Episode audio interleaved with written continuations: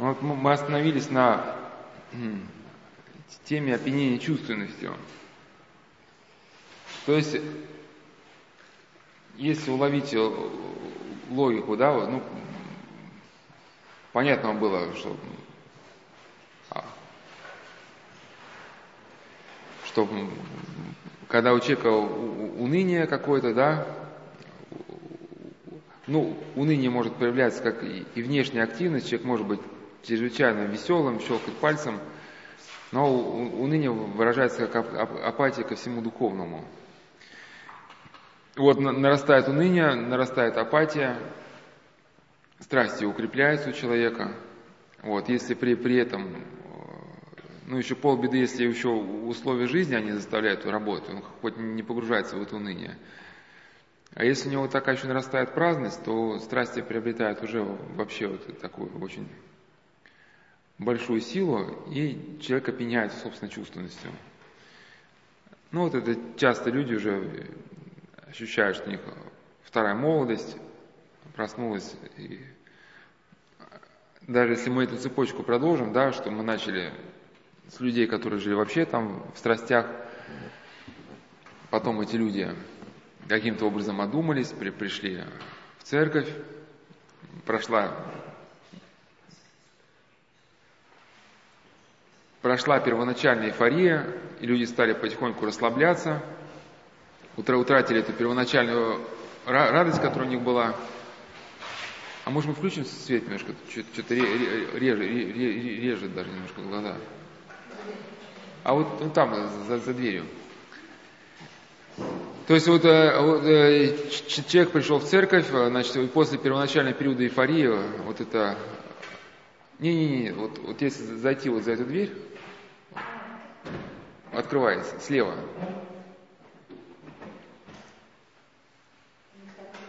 Ну, хотя бы, хотя бы тогда. Ну, и, еще, да. Все. Так, ага.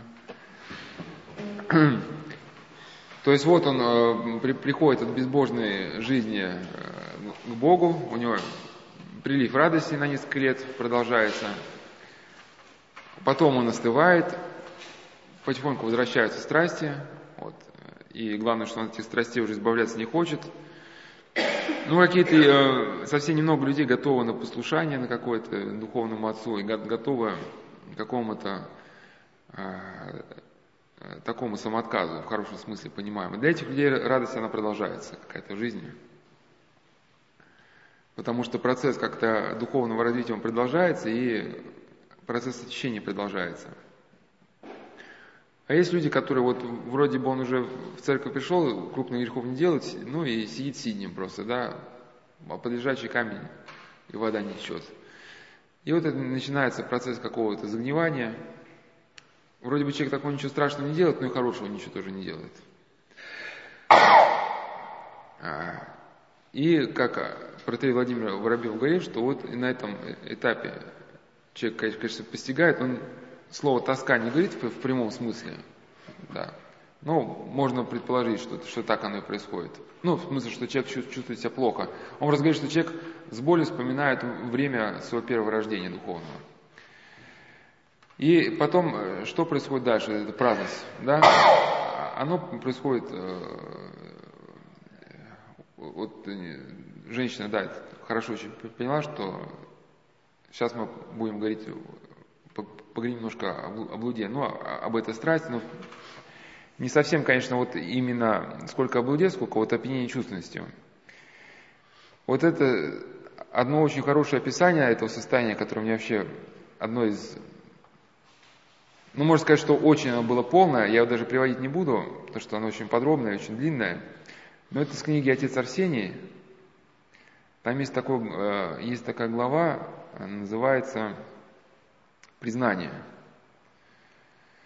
Это когда замужняя женщина, вот у нее вот этот случился период второй молодости, когда она по уши влюбилась в какого-то, не помню, был, был он женат или нет – но, в общем, ее вот это, этот поток ее опьянил и, и, и унес. И вот таким образом бывает, на самом деле, с очень многими людьми.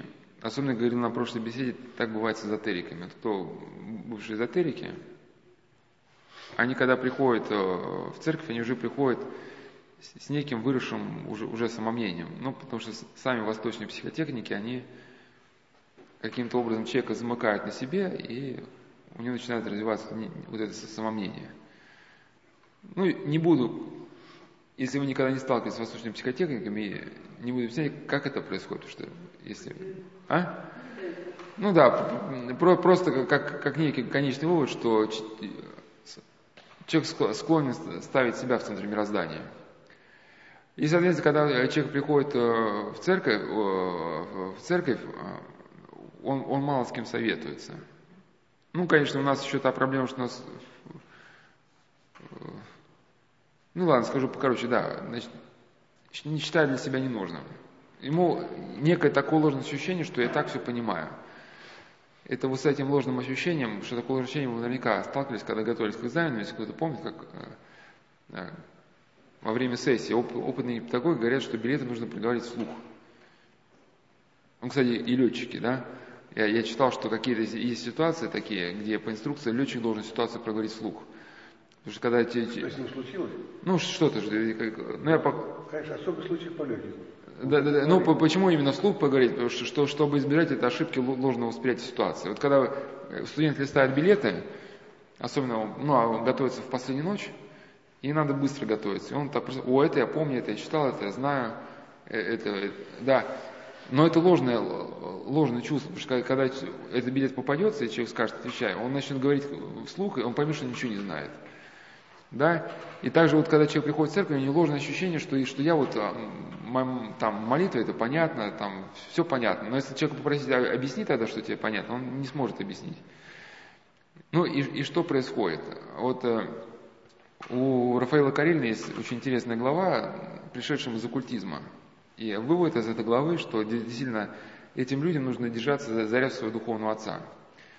А, потому что, Господи, помилуй, если уже человек был связан с миром демоническим, это всегда выражается в повреждении сознания.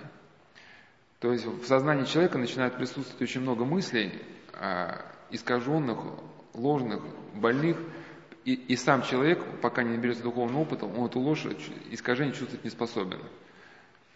Ну, как, как человеку пьяному или опьяневшему, вот любой бред, который в голову придет, ему кажется естественным. А даже в одном фильме был такой эпизод, что человек значит, употребил психоактивные вещества. Ну, все эти состояния похожи, в принципе, да. Шаманские культуры научились эти состояния вызывать, ну, и даже не то, что шаманские, вот, в принципе, йога – это, в принципе, моделирование наркотического эффекта, ну, некого. Ну, по крайней мере, очень похоже состояние медитации, опьянение галлюциногенами. Ну и когда он был в состоянии опьянения, этот человек, он стоял э, на лестнице, он думал, как же ему с лестницы спуститься, он показал, что самый оптимальный вариант это скрутиться калачиком и скатиться, да. Ну я к чему, что и когда человек приходит вот э, э, в церковь, движимый своими ложными какими-то побуждениями, он начинает, ему-то кажется, что что-то естественно вести себя так и так, ну, а опытный духовник бы увидел, что это категорически так нельзя. И эзотерики, как правило, они еще, а, почему еще склонны они тоже к унынию? Потому что они не трудятся над собой, не работают.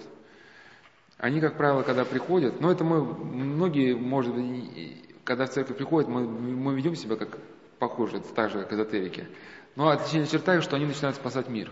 Вот всех кругов, кругом вокруг себя. Они сразу хотят, значит, к, к Христу привести всех своих знакомых э, эзотериков, значит, э, ну вообще всех встречных, поперечных, кого только можно. Ну, но, а при этом, да, какая-то собственная борьба со страстями, собственный подвиг ну, за, за преображение собственной личности, он уходит в тень. И уныние, оно, оно, ну и прочие страсти продолжают крепнуть. Вот поэтому и это неправильная с точка зрения, что когда приходит страсть, нужно переключиться – ну, допустим, да, вот если у человека уныние, там, переключиться на какие-то положительные образы. Ну, мол. ну да, человек как бы отвлекается в каком-то смысле, ему становится легче. Но противоположного навыка, ну, добродетели, оно не вырабатывается. И уныние никуда не девается. Вы просто от него убежали сейчас на каком-то этапе, но оно вернется. И, значит, э, э, что происходит? Человек живет, если не начинает работать над собой, он живет в своих иллюзиях несколько лет. Он построил себе в своем сознании какую-то модель православия, которая ему кажется подлинной, но при этом может, и книжек даже не читал. И он, соответственно, своим мыслям и идеям он живет.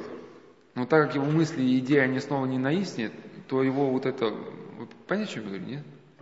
То его вот эта модель она питать не может. Она не дает ему никакой ни радости, ничего. Ну, пока как несколько лет он, он э, едет на, ну, исключительно на своем тщеславии. Ну, на этой идее, что надо сейчас всех кругом привести к Христу. Но потом э, всегда за такими идеями, которые не основаны, основаны не на истине, следует разочарование. Причем разочарование горькое. Эта модель рушится. И дальше мы будем говорить про депрессию, которая основана на, на, на, э, на эгоистичной вот этой составляющей человека, что ну, многие элементы депрессии, если вдуматься, многие случаи, они как раз основаны на том, что человек построил себе какую-то модель, и эта модель, она лопнула не сама жизнь, не сама жизнь казалась ужасно страшной, да? Просто лопнули представления человека о жизни. И вот он говорит, что, значит, э, в православии разочаровался. Но опять же, он разочаровался не сколько в православии, сколько лопнули вот эти его некие иллюзии, которые он подставил на место православия. И так как э, за эти годы вот он постепенно подтягивал себя к страсти, над собой не трудился. И помните, да, эту притчу Спасителя, что когда демон уходит из человека, а дом человека остается неубранным, то приходит семь злейших. Да, и, и э, вот эти несколько лет себе человек пытался отказываться от каких-то удовольствий, но отказывать себе от каких-то удовольствий э, тупым напряжением воли очень сложно. И это как некая пружина, которую мы загоняем внутрь, она выстрелит. Если ты, отцы в части Иоанн Кассиан Римлян, говоришь, что невозможно человеку отказаться от каких-то земных удовольствий, если он умом не прилепится к каким-то небесным благам, да? И в катехиесе епископ а, Александр Семенов Тяньшанский написал, что страсти победить прямым усилием э, воли очень сложно, и человеку необходимо не только прямое усилие воли, но и участие в жизни церковь и любовь к Богу и людям, да? То есть, чтобы оторваться от чего-то отрицательного, нужно прилепиться к положительному. Понимаете, да? И если вот этого соединения с благодатью не произошло, а человек за, за эти годы из, уже изголодался в страстях, да, то вот он, он ждет благоприятного такого случая, чтобы в эти страсти ринуться. Потом, э, если человек не, не стяжал никакого такого какого-то благодатного ощущения, ему становится тяжело поститься. А если человеку соприсутствует в жизни благодать, то пост для человека ну, не становится в тягость, потому что пост становится для человека средством соединения с этой благодатью. Да? А если никакой подпитки нет, а, а ее и не будет, потому что человек живет исключительно в своих иллюзиях, то, то со временем пост из какого-то такого а, средства стяжания благодати, да, человек это превращается в какую-то трудную обузу, которую вот он уже нехотя э, через силу э, тащит по жизни – и нарастает некое неудовольствие этой обузой. Но бывает так, что либо вследствие э, каких-то заболеваний, сахарного диабета или вследствие надуманных каких-то причин, э, человек, который вот так уже истосковался по страстям, ну, мы на прошлой беседе говорили, что у человека не, не, некие такие мечты, когда он еще вот этот период, что он от греховной жизни ушел, но какой-то полен духовной жизни, который бы он насытил, еще не пришел, он начинает вспоминать вот о шпикачках, которые он ел, там, да, значит, о всех страстях, в которых он купался. Ну и главное, что он уже не помнит, э, я просто рассказывал на прошлой беседе про закон Рено, но это такой закон, что человек забывает вначале те события, которые были недавно. То есть человек жил в каких-то страстях, там, э, в блуде, в разврате, в наркотиках, ну, во всем, в чем угодно, и он ужасно страдал. У него были там депрессии, он думал о самоубийстве. Но когда он придет, придет, допустим, в храм, столкнется после первоначального периода вот этой радости с, с реальными трудностями, ну это как евреи из Египта, если вы читали, да, они когда э, вышли из Египта, у них был первоначальный период эйфории, там, Господь им помог убежать от фараона, они были такие радостные, а потом начался, ну как прообраз для нас, вот это трудная жизнь в пустыне, когда они с боями должны были идти по пустыне, но это как, как некий образ для нас, что вот это путь землю обетованную, путь внутренней свободы, он лежит вот через эту пустыню, через, ну, через этот трудный подвиг.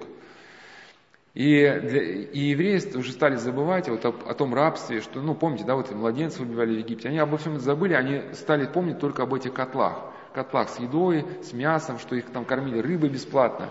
Вот это и есть закон Рено. Что э, человек забывает о той депрессии, которая у него была вследствие разврата, да, и вот этих наркотиков. И он помнит какие-то уже кадры, что вот он где-то такой радужный, веселый. Ну, первые самые вот там какие-то, может, опыты наркотические или еще ну, это очень, очень явно, сейчас уже просто повторюсь, кто был, э, значит, просто когда человек только-только начинает обычно свою жизнь разгульную, у него бывает много денег, он обычно ну, может считаться хорошим специалистом, его ценят на работе, у него есть э, знакомые, друзья, у которых может занять денег, да, а когда он в развод погружается, и, там, выпивает, прогуливает работу, ну, он теряет работу, от него отходят друзья, потому что понимает, что на него нельзя положиться, да, его бросает жена, в общем, все в жизни рассыпается.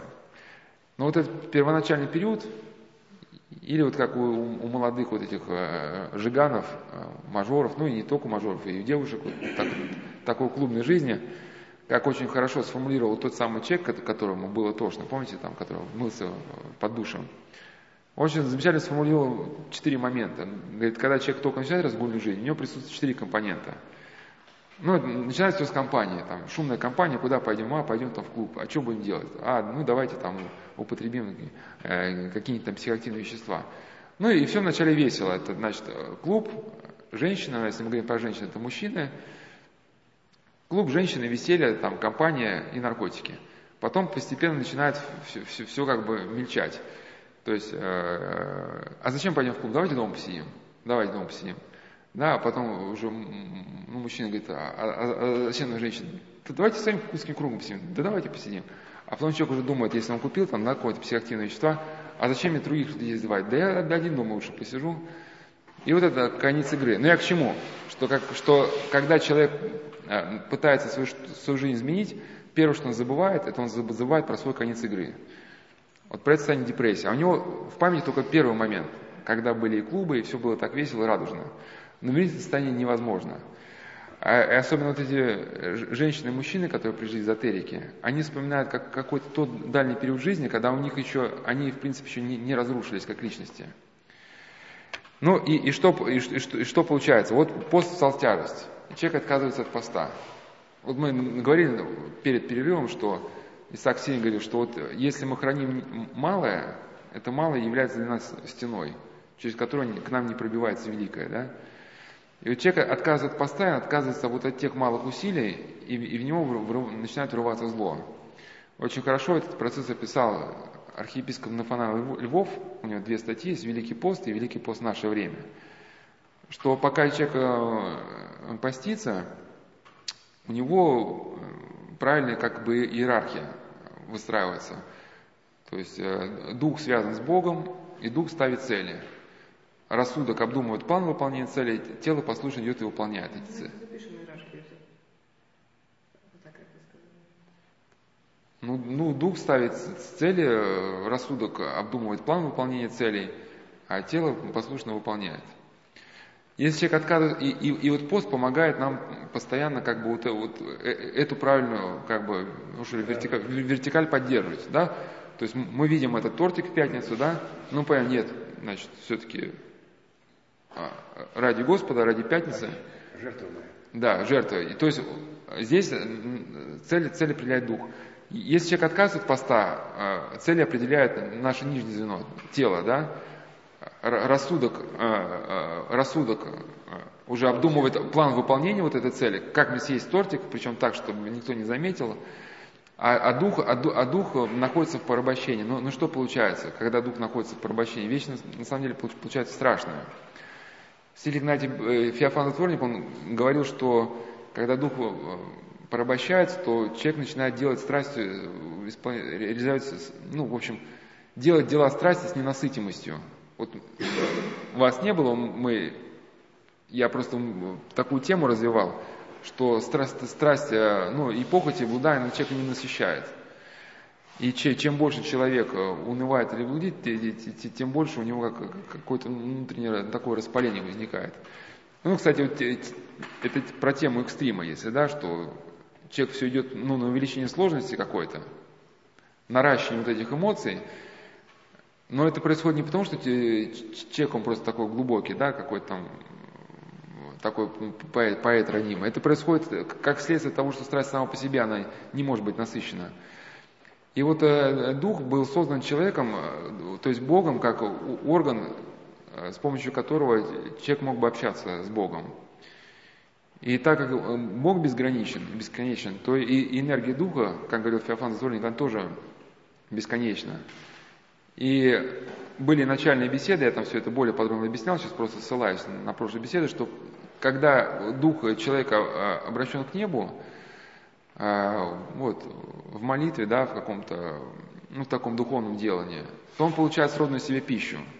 Но когда человек опрокидывает свой дух на землю, вот целиком начинают какие-то низ, низменные вот эти моменты уходить, да, а, то вот этот дух пытается получить вот эту бесконечность из земных предметов, да, вот человек начинает э, пытаться найти утешение в водке. А дух-то помнит, э, дух может быть насыщен только вот э, бесконечным Богом, да, и, и один литр, второй, третий, четвертый там.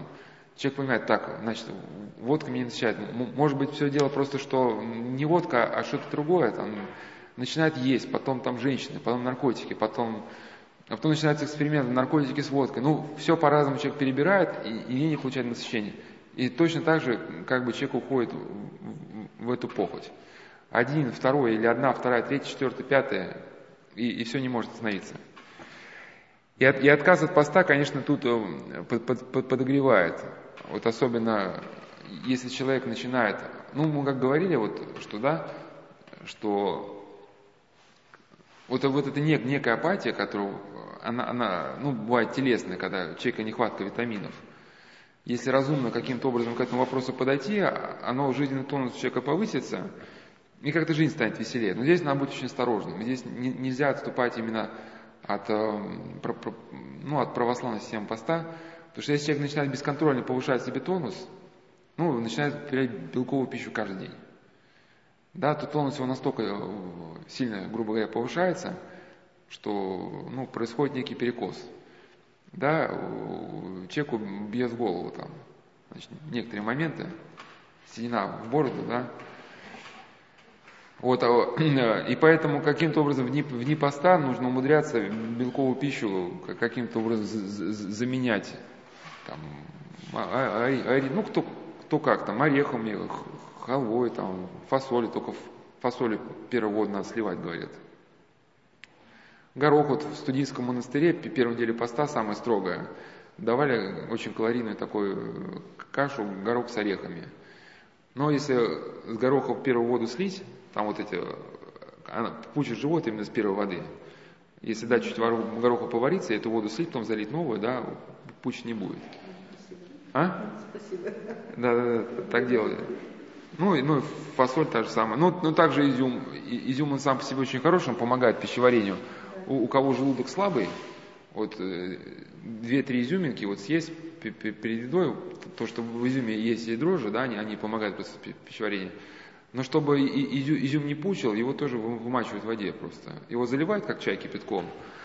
Кипятком ошпарят, потом эту воду сольют, и, и, и изюм, кстати, вот изюм с медом, он дает как раз такой даже прилив сил, когда у человека вот такая а, полная слабость. Ну я к чему?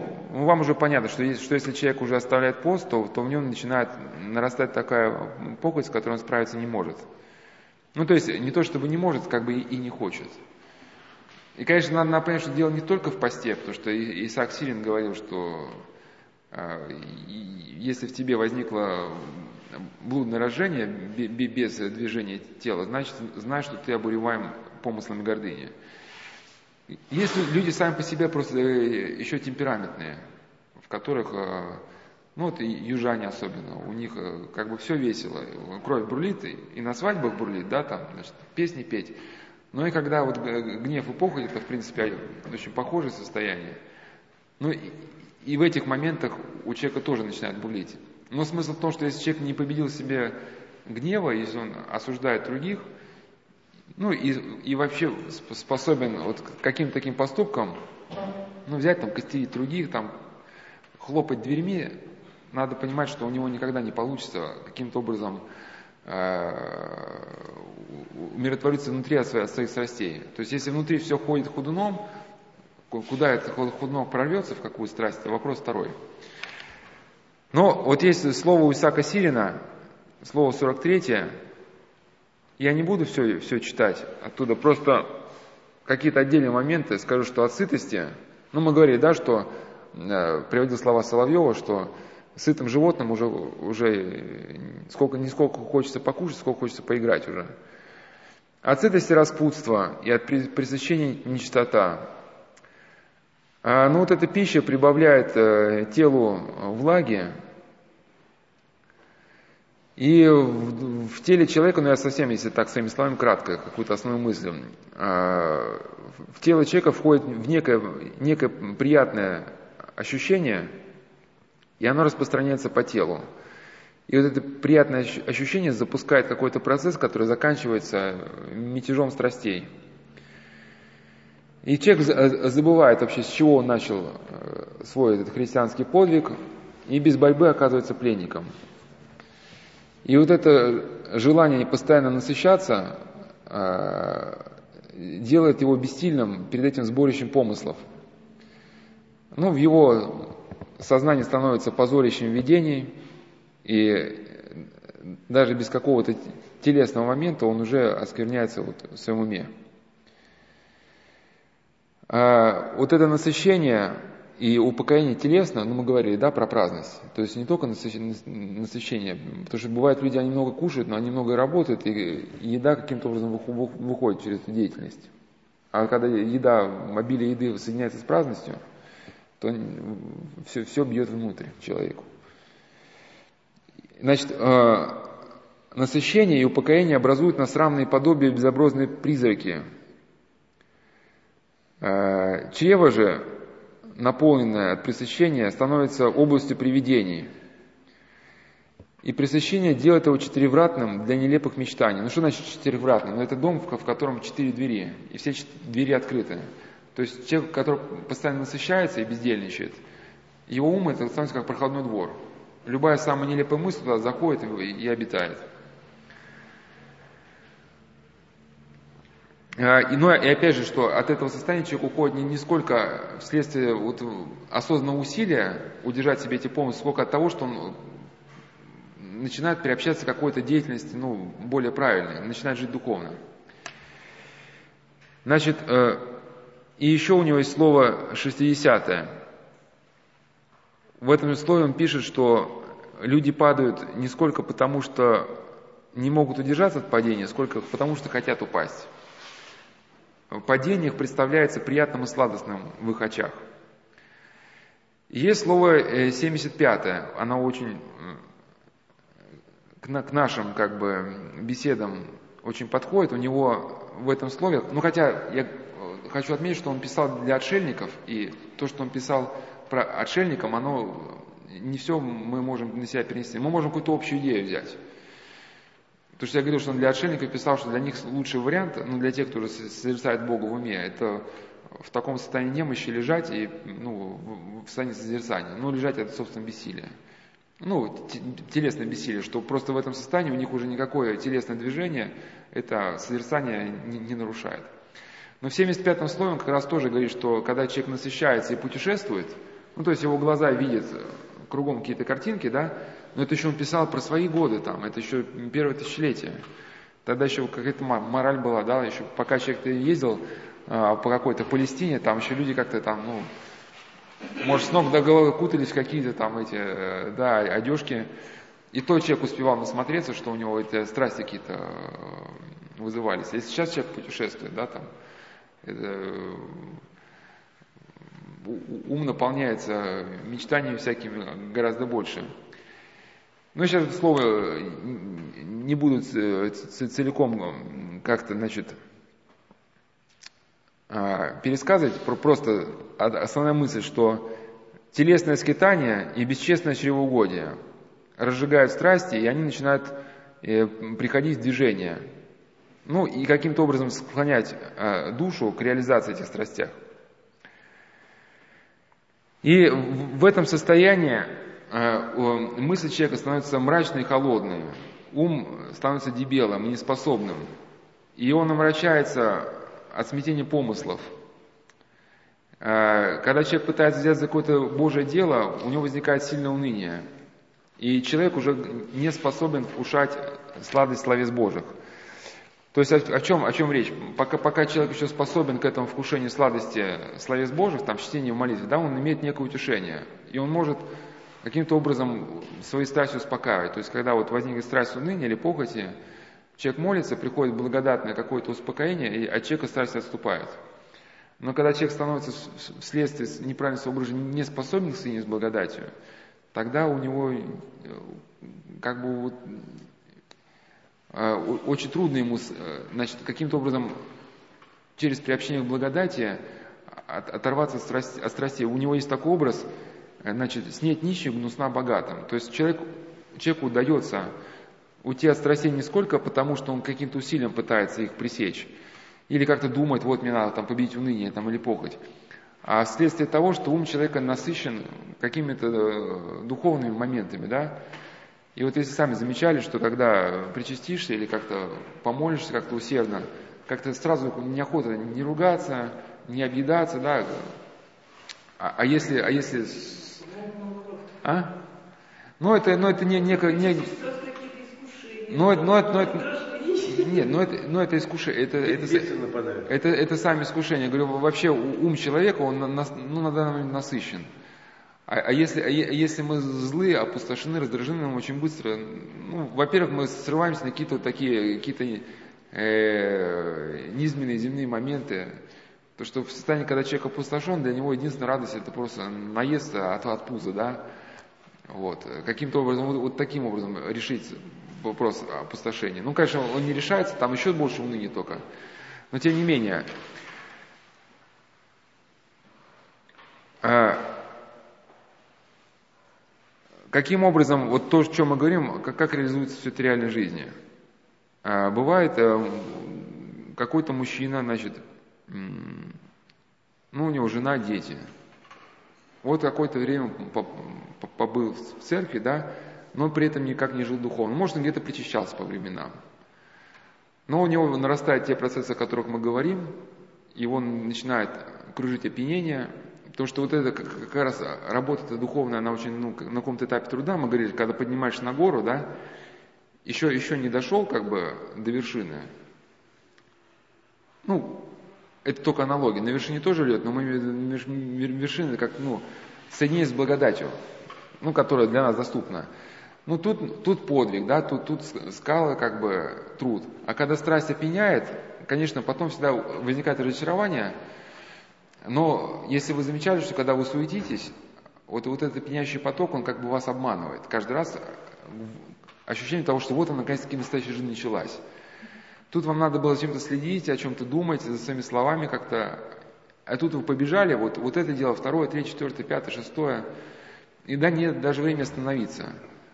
И, и человека настолько это обольщает, что он по ошибке, когда в это состояние ему предлагается как вопрос, он каждый раз соглашается на это, думая, что это этой жизни. Это был даже фильм, ну не помню, как он называется, там про какого-то, значит, э, э, цыгана, что ли. Э, у него появилась жена, а, а потом то ли цыганка эта, которую любила, нашла, и она, в общем, увела, и вот он говорит, вот это страсть, да, вот и вот он, ну, типа вштырила. Тут он жил как бы с женой, да, и все было хорошо, а тут вот с цыганкой такая, значит, любовь-морковь, и одни сутки ему вот, ну, он почувствовал вот это, именно страсть, дает некое ощущение сопричастности жизни. Ну, вот за ним следует разочарование, но это будет потом. И вот этот человек уходит из семьи говорит, что вот он понял, что, мол, семья, семья его закрепощала, но какой как, конец? Конец, конечно, будет печален. Сейчас не буду даже приводить ни этого человека, ни, ни кем он был, скажу, что был когда-то христианином, когда, ну, человек довольно известный, но так как все-таки это трагедия, поэтому имя называть не буду его. А, ну, ну, был христианином, но потом отрекся от Христа и в своих дневниках писал, он, он, кажется, у него жена была, он ее бросил, какая-то, какую-то молодую нашел. И вот он писал, что вот, значит, э, Бог ограничил его творчество, и вообще как-то он, значит, был со всех сторон ограничен, а сейчас, наконец-таки, он познал радость жизни. Вот, ну, опи... чувственность опьянила. Ну, а потом что закончилось? Потом молодая жена бросила, от него, э, значит, а, то ли все отказались, и уже сейчас сложно сказать, как оно все на самом деле. В общем, умирал он в тяжких страданиях один. Один на больничной койке. Да, не знаю, пришло ли к нему прозрение какое-то, да, осознание того, что произошло. Но вот конец он такой. И для эзотериков это вдвойне нужно, конечно, понимать, потому что Господь не зря эту притчу привел, да, про семь демонов, которые возвращаются. Многие эзотерики, когда приходят в церковь, когда их начинают уничтожать как раз демонические помыслы. Вот в цикле зеркалья я объяснял, каким образом в сознании человека начинает, вот появляется вот эта пробоина, через которую в сознание вливаются вот эти э, мысли, которые человек уничтожает. Ну, то, что вы рассказывали, вот это и есть эта пробоина. Да? Вот нек, некая трансляция. Если человек пойдет к психиатру с такими проблемами, ему поставят диагноз шизофрения. А вы обращались, да? Обращались? Обращалась. Это три раза. И потом извинились, что не тот диагноз. Я же таблетки не пила до 40 годов. Ну, я слишком мало с вашим случаем знаком, но вообще вот это, как, как называют, амбулаторный автоматизм, когда, когда сознание человека выключается и начинает в нем действовать, как, как ему кажется, другое сознание. Это вообще вот, ну, такой яркий признак. Но я к чему, что это, ну, врачи сами не знают, что такое шизофрения. Во многих случаях то, что мы знаем шизофренией, это является вот этой трансляцией. Когда человек дал на себя право демоническим силам, и они в его сознание ну, влагают какие-то вначале эйфорические мысли, ну, когда человек только начинает заниматься медитацией. Когда человек уже сядет на крючок, уже плотно, в него начинают влагать э, уже мысли суицидальные, и они идут уже в, э, в таком принудительном порядке, ну, как, как будто внутри какой-то открылся кран, да, какая-то фановая труба, и с этой фановой трубы в сознание человека сливаются какие-то нечистоты, и он эту трубу заткнуть не может. Ужасно страдает, но ничего сделать не может. У оккультиста даже есть такой термин, хобот называется. Когда человек теряет силы, он вроде бы спит, ест, но силы тают и тают. Да, есть такой случай в Санкт-Петербурге. И он умер потом. Таял. Назад, вот все, эзотерикой занимался. Вот. Ну, ну, ну я, я к чему, что когда человек приходит э, вот в таком состоянии в церковь, скорее даже приползает, да, значит, а, э, в таинстве исповеди и причащения действует благодать, она, если, особенно если человек прошел чин отречения от занятия оккультизмом или чин присоединения, ну просто если человек, будучи крещенным, глубоко погрузился в оккультную сферу, то надо потом проводить чин, чин присоединения, повторно человека помазать миром как отпавшего. Но его человеку, да, прошло несколько лет, он опьянился чувственностью. И выходит из-под крова благодати, снова возвращается вот в блуд. А если э, вот в цикле зеркали я как раз э, рассказывал, что часто вот началом трансляции вот это является даже не занятие эзотерика, а просто блуд. Потому что блуд противоречит э, тем законам, на основании которых существует мироздание. Да, Господь благословил соединение мужчины и женщины в семейный союз, но вот эти хаотичные отношения э, интимные вне брака, они э, человека замыкают вот на этой похоти. То есть человек, он тогда как бы ну, развивается, когда в нем все ну, как-то развивается гармонично. И, и телесное, и духовное. Да? А в чем опасна страсть? Что страсть, а все внимание человека притягивает к, к себе одной. То есть у блудника, например, у него в сознании происходит перекос. Он думает и говорит только об этом. Есть даже стишок, да, такой наш, там, ну, чтобы не называть. Наш сосед очень-очень да, сексуально озабочен. Вот, э, все мысли человека только в одном направлении. А, соответственно, когда все мысли только об одном, остальные сферы деятельности человека, они не развиваются. Происходит процесс деградации. Ну, э, ну, с точки зрения психиатрии это может даже быть названо как ну, шизофренический э, распад. Ну, хотя в, такого термина нет в психиатрии, просто я не согласен, что... Ну, я бы различал шизофрению и распад шизофренический, то есть процесс. В общем, есть просто шизофрения как трансляция, есть просто процесс э, шизофренический, когда у человека распадаются понятия. это не, не всегда под воздействием демонов, это вследствие того, что человек зациклился на какой-то одной идее. И, и вот я к чему, что вот э, человек возвращается снова э, в блуд. А, я прошу прощения, не говорил, что и были истории, там специально из писем выписывал, когда э, начинались у человека вот эти, те симптомы, которые впоследствии описывали, врачи стали диагноз шизофрения. То есть вот у человека была некая апатия, потом он чувствовал прилив какой-то силы и ощущение всемогущества, я могу все. И начинался период блуда, чрезвычайно такой активный. А после этого периода блуда, Господи, помилуй, открывались вот эти голоса в сознании. Голоса, которые начинали э, человека уже путать.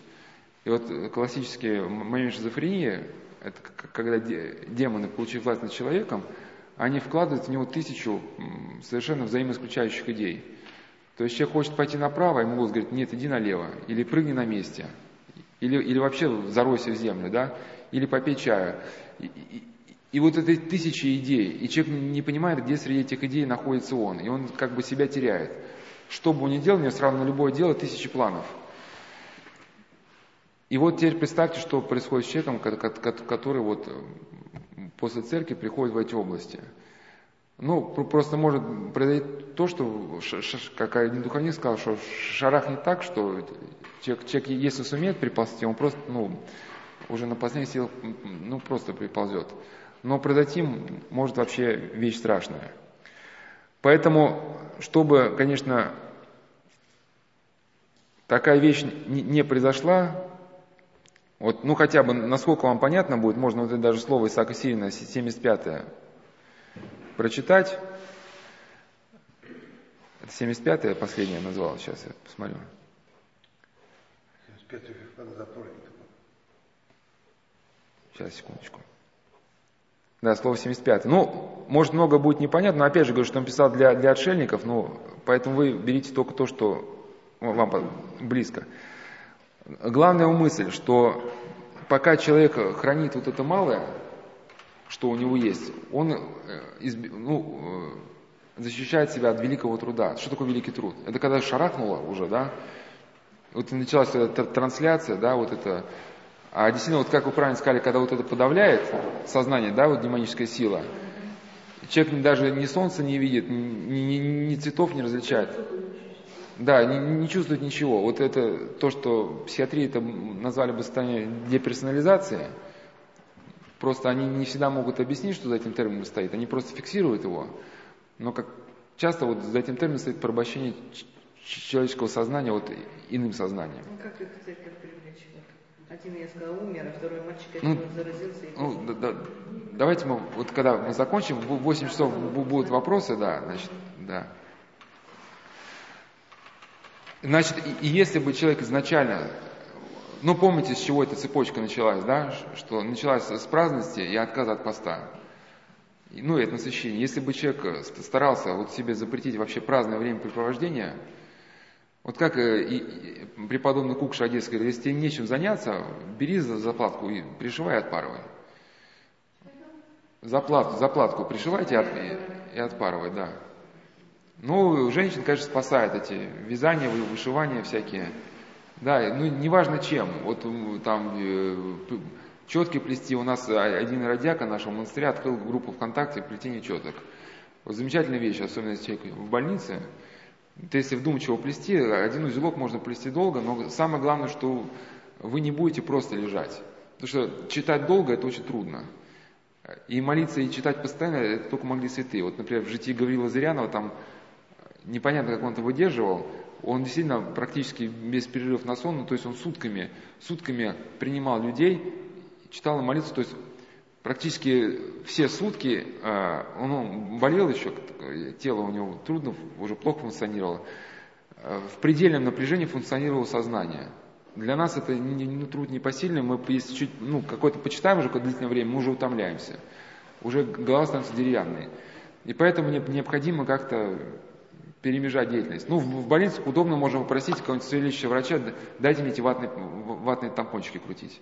Ну, там просто для операции нужно э, разрезанную марлю складывать так, чтобы не было ворсинок на краях. И, и, и вам будет хорошо, вы будете чем-то заняты, и им будет хорошо. ну, какое-то какое занятие необходимо. Э, но опять же, оно должно быть разумное в каком-то святоотеческом русле, потому что бывают женщины, они себе придумывают занятия, но какие-то, ну, они, они где-то, может быть, вот построены на мнительности. Но здесь уже надо разбираться отдельно. Ну, там за кем-то ходить, проверять, перепроверять, да, вот это, там как он убрался, вот эти, конечно, занятия, они, они уже такие. Ну, нацеленные, да? А у вас бывало что такое? Да? Как там, невестка что-то, да, там? Хорошо она постирала или нехорошо, да? А? А, ну или за мужем, да. Ну, ну, вот, а, ну, ну, ну вот когда проверить, перепроверить, это уже, конечно, это, это уже и, и вы теряете мир, и другие люди начинают, начинают и другие люди нервничают. Это как, это как, ну я сам телевизор не, не смотрю, просто где, когда в больнице как-то лежал, там это были Воронины, и, и там просто мне запомнился там такой характерный эпизод, что этот, э, мама, мама этому Вороне говорит, сынок, давай твои рубашки, по, а, то ли она предлагает погладить, то ли нагладит. Говорит, мама, зачем ты гладишь мои рубашки? Ведь мне Вера их давно под, уже погладила. Говорит, так я потому и глажу, потому что твоя Вера тебе их давно погладила. Ну, то есть мама намекает, что твоя, твоя Вера ничего, ничего вообще не умеет, да? Там. Да, ну это для мамы всегда так, что, что во всем виновата невестка, что она там. Это, это знаете, я, я знал одного человека, который был, э, был в свое время, э, ну сейчас он как бы стал христианином, изменился, полностью ушел, ушел от криминала, а, э, а раньше общался с очень серьезными людьми, там серьезные дела какие-то делал. И, ну, сейчас уже в годах, ему там за 40, может даже за 50, я не знаю. Но когда он с мамой говорит по телефону, он живет на севере, ему мама говорит, а а ты шапочку одеваешь, у вас там холодно? Он говорит, да, мамочка, я вот одеваю шапочку. А человек прошел огонь, воду и медные трубы, но вот маме важно, что, значит, сынок вот на севере шапочку носит. Ну, я, я к чему, что маме всегда будет, она, ну, понятно. Значит. Я к чему, что когда вот это происходит захват сознания, Э, человеку кажется, что у него открылась вторая молодость, вот как в этом признании, что, что э, страшное дело, вы сами понимаете, вторая молодость, да, это, это понесло такое, сел я в лодку, взял весло, оттолкнулся, понесло. Мне кажется, даже молодым таким не было. Вот так вот, вот, это, как, вот это как раз, я с одним врачом специально даже спросил, одна женщина говорила, что она, у нее началось, стало есть яйца, у нее был сахарный диабет, отказалась поста. У нее началось это все с яиц. Стал есть яйца каждый день. Ну, проснулся, это э, похоть. И вот это началась любовь, и ее унесло. Да, ну, понятно, она перестала причащаться, перестала как-то ходить в храм. Но я специально даже со, с одним доктором говорил, могут ли яйца дать такой эффект. Он говорит, не могут. А яйца могут подтолкнуть человека. Сел я в лодку, взял весло, оттолкнулся, понесло. Несет уже река. А, а яйца, этот человек просто оттолкнулся. Значит, у, у, э, во втором э, послании к Тимофею, в главе 3, э, есть слова, которые очень подходят к этой ситуации. Значит, там сказано в стихе 6, женщин, которые утопают в грехах и, и водятся различными похотями. Вот вы понимаете смысл «водится»? Что в человеке возникает некое движение, которое его и, и, им начинает вести. Ну да, это, то есть человеку кажется, что это его мысли, его эмоции, его решения, на самом деле... Э, да, ну и даже у апостола Павла в другом есть э, моменте, что говорит, мы раньше были Вадимы, ну когда жили в язычестве. Значит, а теперь я хотел, э, ну и э, несколько подытожить и перейти к другой теме к, те, к теме эмоций, очень, очень, очень, очень важно. Именно чтобы понять, почему людям вот эта вторая молодость, вот это опьянение чувственностью, оно э, кажется важным. Ну, надо сказать, что в мире вообще нарастают вот эти процессы а, опьяняющие. Вот, э,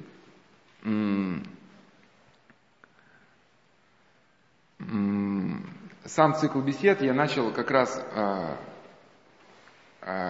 вот, вот с этой идеей, как я назвал даже столкновение с образом. рассматривал ту ситуацию, почему человек вообще увлекается какими-то яркими образами. Ну и подробно рассказывал, что пока у человека есть э, какое-то цельное мировоззрение, он способен от себя вот этот опьяняющий образ отклонить. Ну и переводил часто пример одного э, человека, который очень серьезно владел рукопашным боем, ну и у него была такая страсть гнева ярко выраженная. И он уже, будучи христианином, однажды прогневался на своего собрата и уже взял в руку карандаш, что и ис- испытывал непреодолимое желание воткнуть этот карандаш в горло. Э, взял карандаш, э, держал, держал, ну ему пришло что-то на ум. Ну, понятно, что пришло, что приблизительно, да, что я христианин, я э, не могу взять и человеку просто так, там, воткнуть карандаш в горло, там, например, да. Может, какой-то строчкой из Уголовного кодекса, но во многом, конечно, скорее пришло какие-то идеи христианские, потому что я э, по этому человеку как бы отчасти знаком, он, в принципе, ну, как бы в, в этом смысле даже какое-то бесстрашие у него, ну, есть, как людей, людей он мало боится. Соответственно, когда у человека никакого сдерживающего мировоззрения нету, если в его сознании вспыхивает какая-то вспышка желания, он к этому желанию начинает стремиться. Это у Меладзе была песня, когда это самого белого мотылька, что мотылек кру- крутился вокруг огонька, да, и, и- и ринулся. И вот классический пример, это книгу читать вообще не надо, и даже записывать не надо. Книжка такая полностью, она о чувственных страстях, это Жан Жанне «Дневник вора». Ну, там про всякие, значит, страсти. Ну, и там характерные слова у этого Жан Жанне, который живет, в этой, он описывает как бы свою историю, э, вот этого разврата, постоянного воровства и преступлений. Вот именно э, я был поглощен вот этим опьяняющим меня вихрем. Я к чему? Что современный человек, который живет вне какого-то цельного мировоззрения, он просто не- способен получить э, радость жизни, ну просто от общения какого-то, да, потому что, в принципе, ра- радость жизни от общения, вот у нас с вами, она может возникнуть по нескольким причинам. Во-первых, если мы ощущаем какую-то благодать, да, Царство Божие внутри вас есть. Во-вторых, когда мы живем ну, в рамках какого-то цельного мировоззрения. Вы сейчас пытаетесь решить какие-то вопросы, которые пом- помогают вам двигаться к спасению, да? А я, например, ре- ре- реализую ну, свое призвание как священника, да? Поэтому для нас разговор он крайне интересен. Ну, я надеюсь, надеюсь на это. Да, если представить, что э, для вас, например, идея спасения, она бессмысленна, и для меня, как бы, ну, например, я стал священником, ну, конечно, тяжело представить. Ну, просто какой-то читать дядя Вася, который просто скалят читаться, да. Соответственно, и у него это без какого-то напряжения, и у вас без интереса, да. И, соответственно, никакого интересного разговора не может возникнуть, и, человек начинает, э, чтобы подогреть ваш интерес, действует как американский проповедник, там, какие-то, значит, рассказать истории, тут а, актерство какое-то, всякие методы манипуляции, ж- жонглирования какими-то идеями. Я к чему? Что если человек, он не старается в себе воспитать какие-то здоровые, устойчивые понятия, и вот этот водоворот чувственности, а, вот это опьяняющее, человек рискует в него засосаться рано или поздно. И сдержаться можно только, только тогда, когда мы воспитываем в себе какие-то ну, ус- устойчивые понятия, когда мы читаем, когда мы молимся, советуемся. Я тебе слово хотя бы моральный принцип устойчивый. Моральный принцип, и- ина- иначе человек мгновенно сползает. Вот у нас есть на сайте есть э, статья называется «Мировоззренческий сдвиг», часть первая. И там в, в первом разделе там как раз было, а, при- приводилось много э, ну, примеров, когда люди очень быстро сползали. Например, оди- один офицер говорил, что когда в 90-е годы начали, ну, ну, там и с армией были проблемы, а и рассвет криминала был, ну, его позвали в эту в организованную преступность, и он даже не заметил, как он начал изменяться. Ему служители говорили, ну, ну ты, же, ты же офицер, да? И он казалось, что он, что, что он еще не, не настолько плох. И потом только он увидел, насколько, насколько быстро он как бы съехал, да, вот, в- да, в, в- в это болото. То есть это происходит мгно- мгновенно.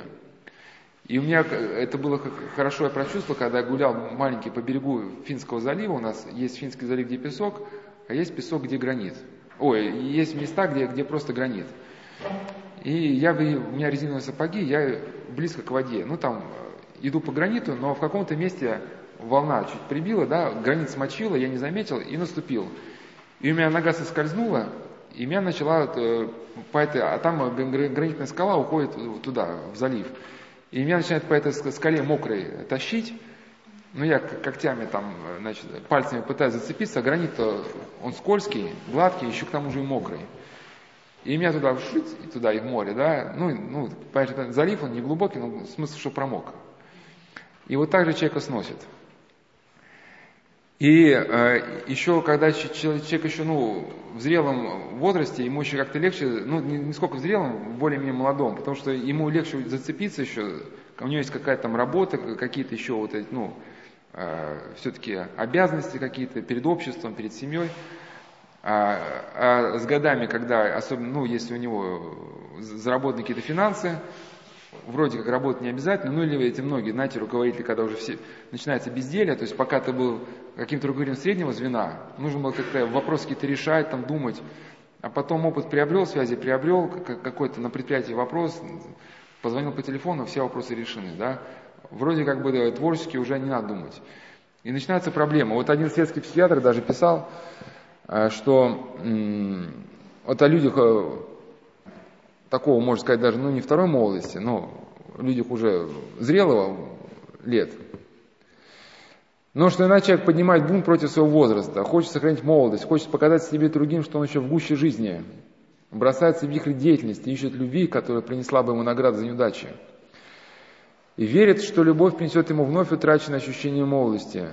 Выглядит это все так же, как фаза маниакальной инволюции. Ну, это вот, ну, не обязательно знать, что такое инволюция, просто, ну, это, это маниакальные такие черты. Ну, за всем этим, значит, наступает разочарование. А сейчас я хотел бы вот поговорить о, о вообще эмоции. Во-первых, почему для человека вот так эмоция притягательна, почему в эту вторую молодость? Ну, не надо идее второй молодости, у кого-то вторая молодость, у кого-то первая – это, это значит, да, у кого-то среднее, это в любой момент может человека подстеречь. И, а, и, и вот эта э, тема об эмоции, она еще очень важна, потому что, ну, не понимая ее, сложно понять, что вообще происходит с игроками. Ну, вот, и в том числе с экстремалами.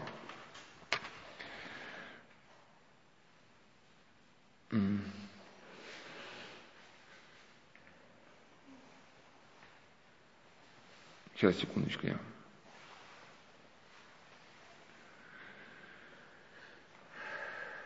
Ну, э, открывая тему эмоции, я скажу вкратце, о чем основную мысль, просто которую буду развивать на примерах, что э эгоизм человека, когда начинает э, жить только опираясь на собственный эгоизм, быстро приводит к человеку к угасанию эмоциональной сферы. То есть это, ну, грубо говоря, человека перестает радовать вообще все. И если, э, когда мы были детьми, мы чему-то радовались, то взрослые эгоисты, у него уже нет, нет радости в жизни. Единственное, что приносит ему какое-то ощущение всплеска жизни, это какие-то болезненные перекосы. Да, там какая-нибудь гусарская рулетка, либо какой-то блуд в такой какой-то, ну, непонятной какой-то манере. Экзотической. Экзотической, да. Вот особенно, да, для, для второй молодости всякие все эти моменты характерны.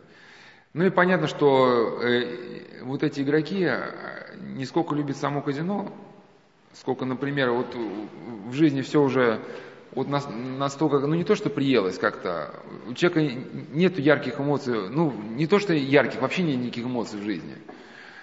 И вот он приходит в казино, да, и, и вот это ощущение отчаяния, даже не сколько вот этого выигрыша и азарта, ну, вот эта концепция азарта, что в казино ходит а человек ради азарта, мне кажется, очень бедный. Я буду разбирать, когда перейдем к теме казино, вот э, роман Достоевского «Игрок», профессор Короленко и академик Дмитриев писали, что в этом романе захват, процесс захвата страстью – описан более глубоко, чем в специальной литературе. Человеку даже больше нравится, ну, может не больше, для человека значимо даже вот это само отчаяние. Когда вы ставите на кон все, что у вас есть, и когда у вас замирает сердце, вернется вам не вернутся деньги, и когда вам просто даже ужасно плохо, даже это состояние человека греет. Ну, почему? Потому что фоновое для человека состояние, когда он не в казино, это состояние такого мертвого уныния, настоящего болота. Это, если кто читал внимательно, у Достоевского в его произведениях очень много таких подробностей, на которые мы внимание, может быть, не обращаем, обращаем внимание только когда столкнемся с каким-то изучением каких-то процессов патологических, что Раскольникова на каторге, ну, роман «Преступление и наказание», его сломило не, не сколько эти тяжелые условия существования, сколько сломила бесцельная вот эта тревога.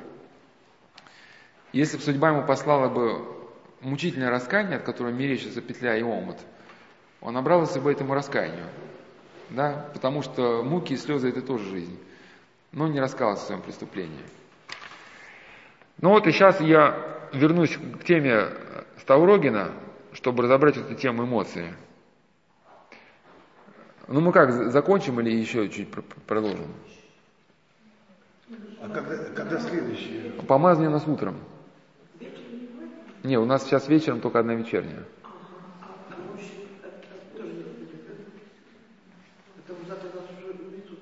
Ну, вы, вы сейчас, если пойдете, еще, еще к мочам успеете. Да. Мы когда встречались, Ну, а?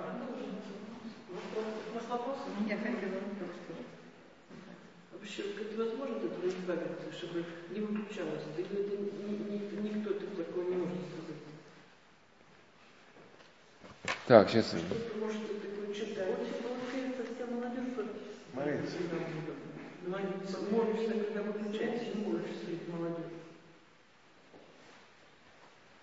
Так, ну я, я по, по, по ходу мы, наверное, заканчиваем тогда, да? Да, да ну большинство, большинство тогда. Вчера полдесятого закончили. Да? Да. Досидеться, мы еще не досидели.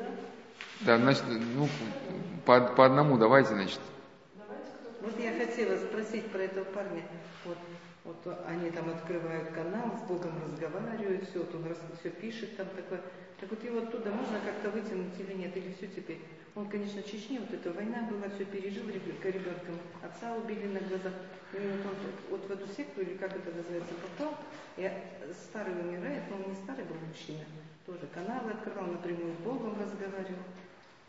Эти деньги куда-то возят, в Одессу ездят. Ну, так как вот, ну, так вот как вот можно этого как-то или уже все? Как он не идет в храм? Я ему здесь раз говорила, мать его говорила, соседи наши. Ну, когда лю- люди говорят, э, сейчас сформулирую мысль, Бедный ребенок жалко. ну, когда люди говорят вот, э, о открытии каналов и э, напрямую общение с Богом, мне вспоминаются такие, ини- бывают инди- индийские фильмы, там такой распространенный момент. Э, Ну, у нас в свое время, когда был маленький, просто были очень популярны индийское кино, во всех этажах было индийское кино. И э, та- та- та- там, значит, ну, любовь какая-то между мужчиной и женщиной. И э, ст- статуя Бу- Будды какого-то, ну или еще кого-то. И, значит, и мужчина и женщина идут каким-то образом изливать свою печаль по поводу того, что, ну, им кажется, что нет взаимности, что-то. Ну и, допустим, первая приходит женщина к, этой статуе, да, и слышит, как э, приходит молодой человек, она прячется за эту статую, и, значит, вслух говорит, что вот я, значит, там люблю одну девушку, не знаю, там, взаимно ли это или нет. И она такая радуется, вот там, значит, ура, наконец-таки, все-таки я любима. Она говорит, она там меняет свой голос от, от имени статуи, вот я тебе там повелеваю, иди к этой девушке там, и признайся ей в любви. На самом деле, я к чему, что э, в чем идея? Э, Гри- Гри- Григорий Богослов, он и говорил, что э, дьявол перехватил потребность человека в богообщении, ну и, и направил его в неверное русло. То есть это, это принцип всех революций. Лю- Люди, они на самом деле, кто участвует в революции, они не хотят разрушать страну. Они хотят каких-то положительных изменений. ну, сделать что-то, да, что, ну, там, ну, не какие-то требования такие понятные. Просто те люди, которые стоят во главе революционного движения, они их активность перехватывают и направляют в нужное для них русло. Политическое, Ну да, ну, ну, социальное. н- называется канали- канализирование, да?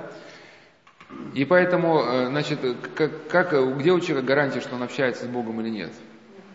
Если в его сознание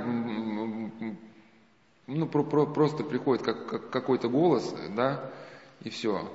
Вот э, есть э, даже такой был момент в книге «Великая стража», есть на сайте Азбука.ру, о монастыре, это книга о монастыре с, с том мучеником Патерима на горе Афон. Есть очень интересный раздел, называется собственноручные келейные заметки. Эти келейные заметки написал Сигумен Раним.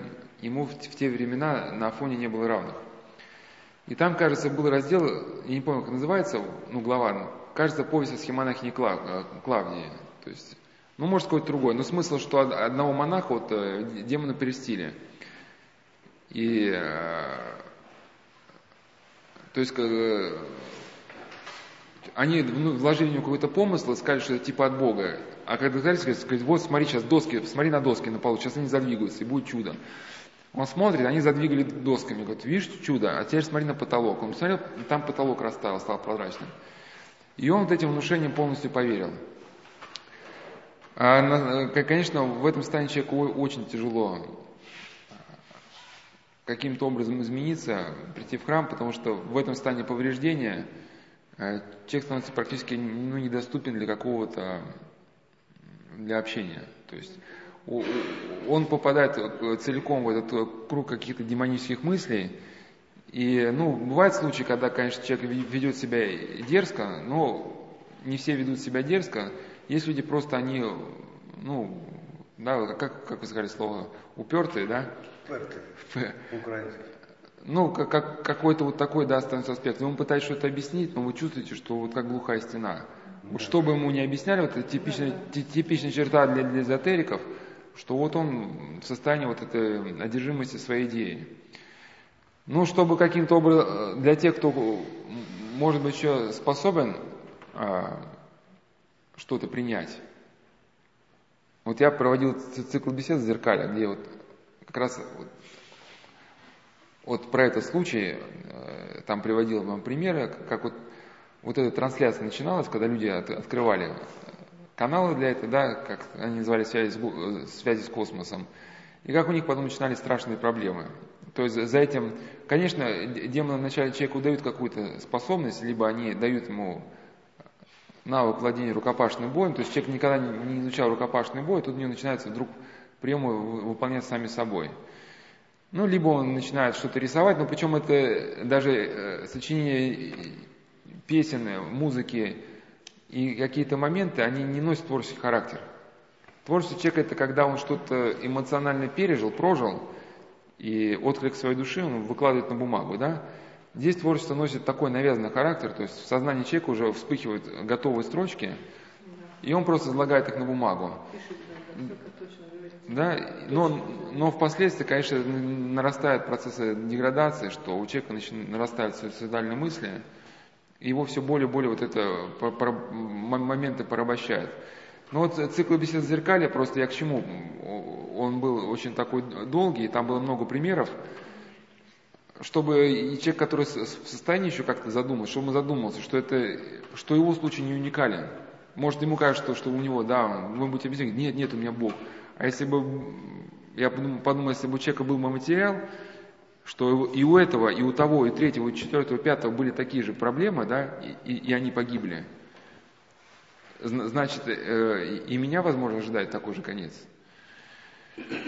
Но если человек решится, на- надо понять, что, конечно, э, сразу не отпустит, бу- будет борьба. И если человек уже вот настолько, этот канал открылся, можно сказать, что человеку, если он был когда-то крещен, что связь с христианством, возможно, он утратил. Погибнет, да? Не, не в том, что ну, вы так прямо уж там, значит, вот эм, на самом деле люди предыдущего поколения мне, мне очень нравятся, потому что они люди, люди конкретные, они не, не склонны к унынию, и у них всегда есть какое-то конкретное решение. Но в чем их слабое звено, это слишком быстрое решение. То, то, то есть мы еще, мы еще не говорили, что, что погибнет. Да, вы уже, вы, уже- вы, уже сразу э, готовую реакцию. Они физики, не романтики. А? А чем, э, они физики, а не романтики по складу души. А чем тогда отличается готовая информация для Менделеева, например, периодический закон, когда он создал? Опять же, Моисей на Синае получил. Ну, на самом, на самом деле, вот Божьи. М- Менделе- Менделеев, Менделеева сюда э, очень, очень неправильно будет э, при- приобщать, потому что для Менделеева, Информатор. ну, ну, это, ну, это не- некая притча, что Менделеев увидел таблицу во сне, э, но если даже это и было так, если человек мно- многие годы напряженно думал над каким-то вопросом, и, и когда, и, то, то есть, когда, когда мы о чем-то напряженно думаем, у нас вот эти отдельные элементы нашей системы, они крутятся в сознании. И, и- и бывает, чтобы, когда мы накапливаем какую-то информацию, э, бывает, эта информация складывается в готовую картину мира, ну, вследствие какого-то, я бы назвал это процесс детонации. Это может быть даже, вы идете мимо детского садика, и там какой-то ребенок скажет, что вот там, мама, просто купи мне мороженое. Вот думаете, так, мороженое, мороженое белого цвета, а вы какой-нибудь физик, который изучаете цветовые спектры. Так, белое, белое, и у вас, и у вас начинают складываться вот все отдельные элементы в, в картину. Поэтому Менделеева сюда не- не- нельзя, потому что у Менделеева как раз был а, момент осознанной деятельности. Да, да, да, он имел. Здесь, здесь имеется другое. Человек никогда не изучал, например, как, как, как устроены двигатели. Но когда он хочет починить машину, у него вдруг появляется понимание, вот какую гайку подкрутить. И вот это ти- ти- типично уже некое внедрение образа в сознание человека, вот, вот, вот эта э, трансляция, которая образовалась вследствие вот захвата че- человека демони- ну, ну, демоном. Она может проявляться как, как э, вдруг открывшее знание ну, каких-то точных областей науки. У, у компьютерщиков вот этого много. Но это, это, это, не, это как некая затравка, вот то, то, что обычно кладут в мышеловку, да, кусочек сыра. То есть, чтобы человек просто клюнул. Чтобы он клюнул, и, и он с этого процесса не сорвался. Потому что если просто на- ему же, ну кому понравится, ему сразу сходу в сознание будут вливаться его образы «по- «пойди убей себя». Да, понятно, никто не согласится. А если в человека вначале будут вливаться какие-то идеи, которые ему будут казаться гениальными, ну, в течение, например, года, а потом ему скажут, что вот, значит, э, те, кто в тебе эти идеи вливает, они прилетели с какой-то планеты далекой, но, значит, чтобы на эту планету полететь, э, надо от тела освободиться, у тебя тело очень тяжелое, поэтому иди себе в ванну и скрой вены, да, и мы тебя возьмем. То есть э, тут уже человек уже совсем по-другому будет реагировать, он уже в опасности на это внушение согласится. Батюшка, как могло быть такое, я сам прочитал. Одному преподобному, он в хижине ночью находился, постучала к нему женщина, он пустил ее. И вот он стал продолжать молиться, а потом в дверь увидел, она голая молится. И он, э, обуреваемый страсти, ее буквально использовал. А потом утром просыпается, он, он думает, я сейчас пойду в монастырь, покаюсь обязательно. А ему без этого говорят, слушай, ты что, ну, братья будут смеяться над тобой. Убей ее, говорит, никто ничего не знает. И он убил ее. Кстати, преподобный, я не могу до сих пор даже понять, могло бы ли быть такое. Что я там читал такое. Но потом он все-таки пошел, конечно, в монастырь, 30 лет и 3 года еще усердно молился. Ну, и не- так далее. И не- был прощен. ну не- не- немножко, конечно, не, не в- не в тему, но... Можно отдельным тестам? А? Да, простите, Если можно вопрос задать. Божий порой. Скажите, пожалуйста, вот в отличие от мирян, да, и людей высокорожденных, люди монашествующие, знакомы ли им чувство, ну, состояние вот этого уныния, да?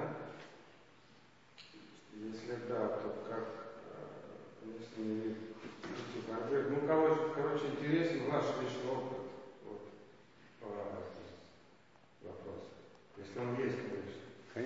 Ну, какой здравый человек ска- ска- ска- скажет, что, у меня есть, адекватный личный опыт? Это, э, и- да, во- во- вообще, ну, в, этом смысле, наверное, как, как, когда этот вопрос может даже стать, стать некой э, проверкой для человека, когда Сер- Серафима Саровского, настоятель, к настоятелю обратился в Саровской пустыне какой-то монах, который хотел жить отшельником, и тот послал, говорит, иди спроси у преподобного, ну, тогда не был преподобным Серафим, просто Серафим, пусть он тебя научит. Он пришел, а Серафим говорит, а я, а я, а я, а я- а я не знаю. И, ну, конечно, я не могу сказать, что впрямую не, не знаю, потому что иначе я на вопрос не отвечу.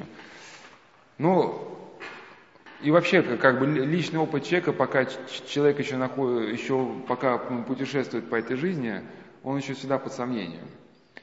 Особенно неофиты, они любят делиться своим личным опытом по преодолению страстей, но страсти еще как таковые не угасли, они просто отступили еще, да, и, и все равно личный опыт человека предполагает еще не, некую ошибку. Личный опыт, он должен быть всегда проверяем.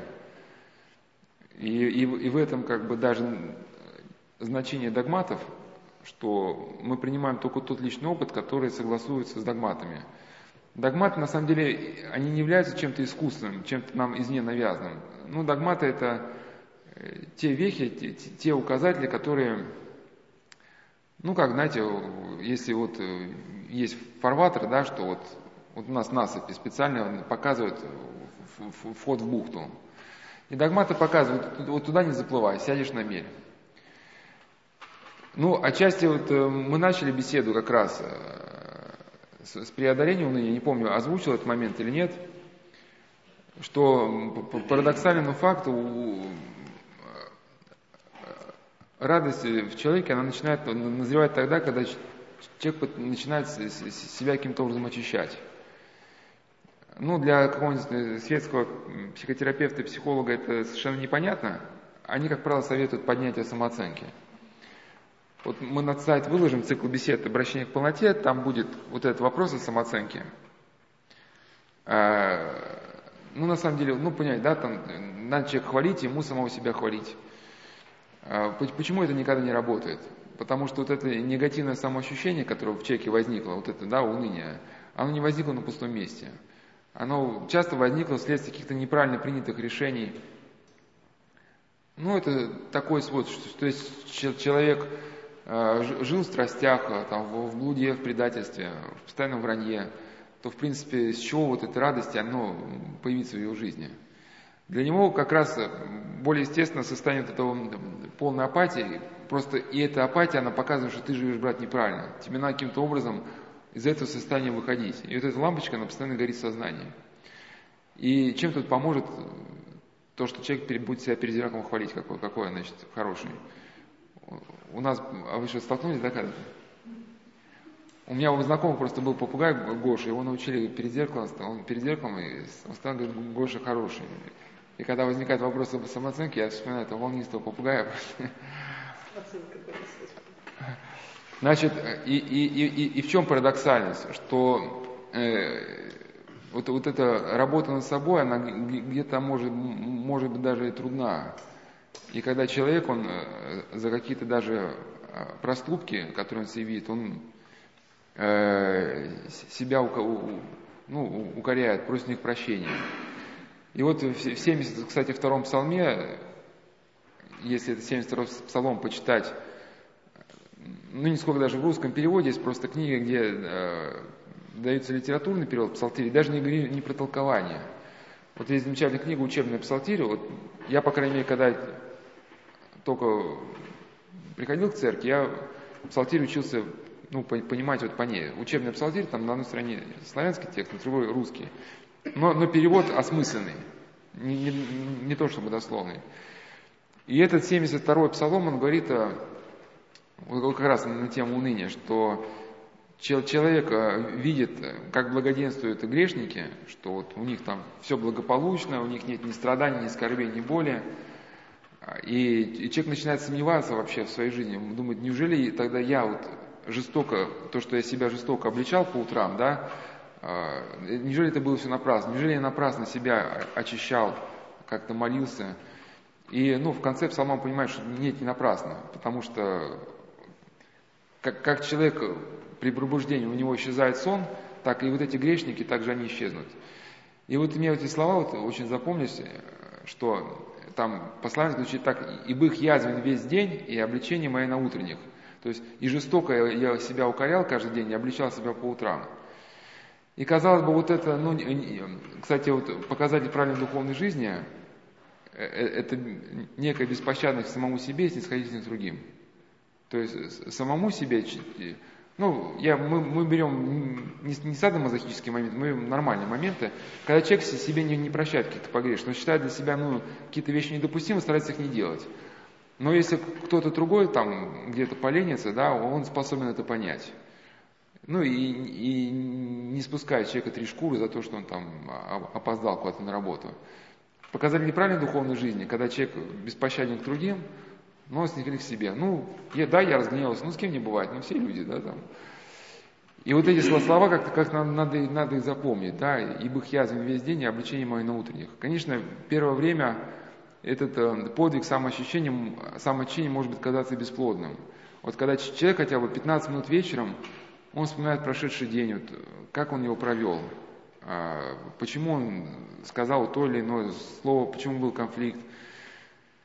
Если у вас с кем-то был конфликт, тут же, не дожидаясь вечера, примириться. Пусть вам это будет казаться неловким, э, там, глупым.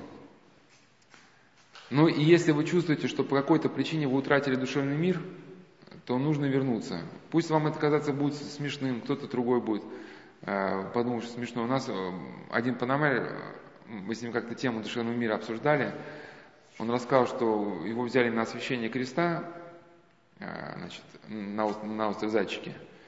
Он там разжигал кадила, ну, а по идее, э, пепел с кадила нужно потом, э, ну, вот куда-то вытряхнуть в непопираемое место, ну, где не ходит ногами. А там уплывал катер, ну, обратно, у него, он, он, такие дела у него были, и говорят, давай быстрее, ну, на катер ждут. И он пепел из кадила вытряхнул, ну, куда придется, и побежал. И думал, время сэкономить. И, на корабле понял, что он потерял мир. И чтобы, чтобы вернуть этот душевный мир, казалось бы, мелочь какая-то, да, но он э, оказалось, что плывет на зайчике новый катер через какое-то время, ему пришлось ждать новый катер и плыть обратно, чтобы там, значит, это, пепел это сгрести куда-то и в те камни, где люди не ходят, бросить. Есть люди, которые поступают иначе, они как бы ситуацию обрубают. Да ладно, там пепел, ну что ты, дурак что ли там? Ну вытряхнул, выкинул, и, иди ешь, пей, отдыхай. И человек постоянно вот эти ситуации обрубает. Он, он их не пытается решить вдумчиво. И, и, и вот это некое напряжение в уме, оно накапливается с, с годами. И вот этот узел в человеке начинает все затягиваться туже, туже, туже. Ну и такие люди, они, я не знаю, насколько связаны, конечно, с сахарным диабетом, ну, может быть, связано, но они люди, вот они не мирны. И поэтому на первых этапах вам что-то будет, ну, понятно, но не очень. Ну, это как, когда, знаете, вот у человека восстанавливается зрение, он плохо видит, он видит вначале, ну, какие-то самые поверхностные моменты, самые грубые, грубые и крупные. Но то, что вы понимаете, что является препятствием к душевному миру, вот эти моменты надо как-то разрешить. Посмотреть вот, ну, на работе, на отношениях.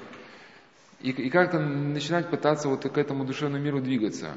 Вот я когда приводил рассказ, ну, то есть историю Ставрогина, все отмечал эти слова, что когда э, епископ Тихон дал Ставрогину совет 5-7 лет пробудь в послушании. Это очень важные слова что просто наш круг деятельности очень большой, у нас там есть работа, дети, близкие, круг чтения, круг наших мыслей, увлечения, там, ну и все пятое-десятое. Ну, целый ворог всяких, да, мыслей, поступков, желаний, дел. И, и, и пересмотреть сразу всех их, найти вот эти какие-то, ну, те звенья, которые нас искажают, нашу духовную жизнь, ну, сразу не получится. И вот, может быть, годы идут, и нужно советоваться, читать, примериваться, все взвешивать, чтобы к этому духовному миру пробиться. Ну или такую аналогию могу привести, что вот как то одного спецназовца спросил, который, значит, рассказывал, как он там тренируется, как еще чего-то. Ну, то есть, э, ну, как, какой, в общем, как, как его житие, бытие вот это спецназовское. Я его спросил, а что, а что, что будет делать, если сзади на вас ляжет какая-то туша в 120 килограмм? Ну, подойдет просто человека вот так, обхватит вас и начнет придавливать к земле. И он говорит, так элементарно, вот есть там различные способы, там, Прием. ну, приемы, человека просто подбивает как-то корпусом, тазом, Смысл, что, может быть, вы сразу через себя не, не, и не бросите, потому что там человек очень сильный, сильный, как вепрь, да? Но специально как бы есть техники, когда вы чуть-чуть вывели из равновесия на сантиметр. Если он равновесие потерял, уже можно бросать. И дальше сказал замечательные слова. Но чтобы это уметь делать, нужно постоянно тренироваться.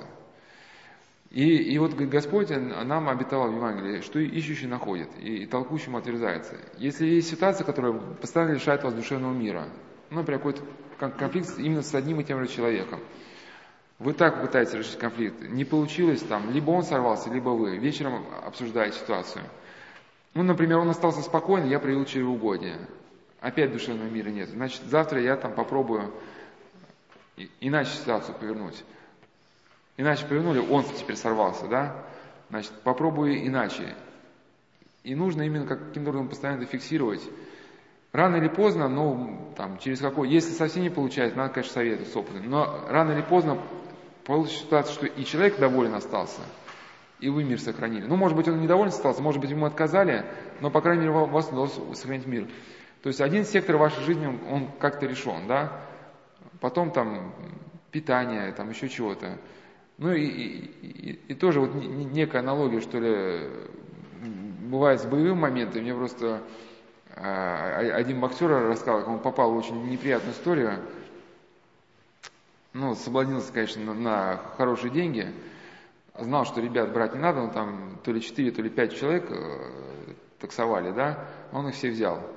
Ну, выяснилось просто, э, наркоманы в меняют состояние, они, видимо, э, хотели его порезать и отобрать машину у него, ну, и где-нибудь там продать.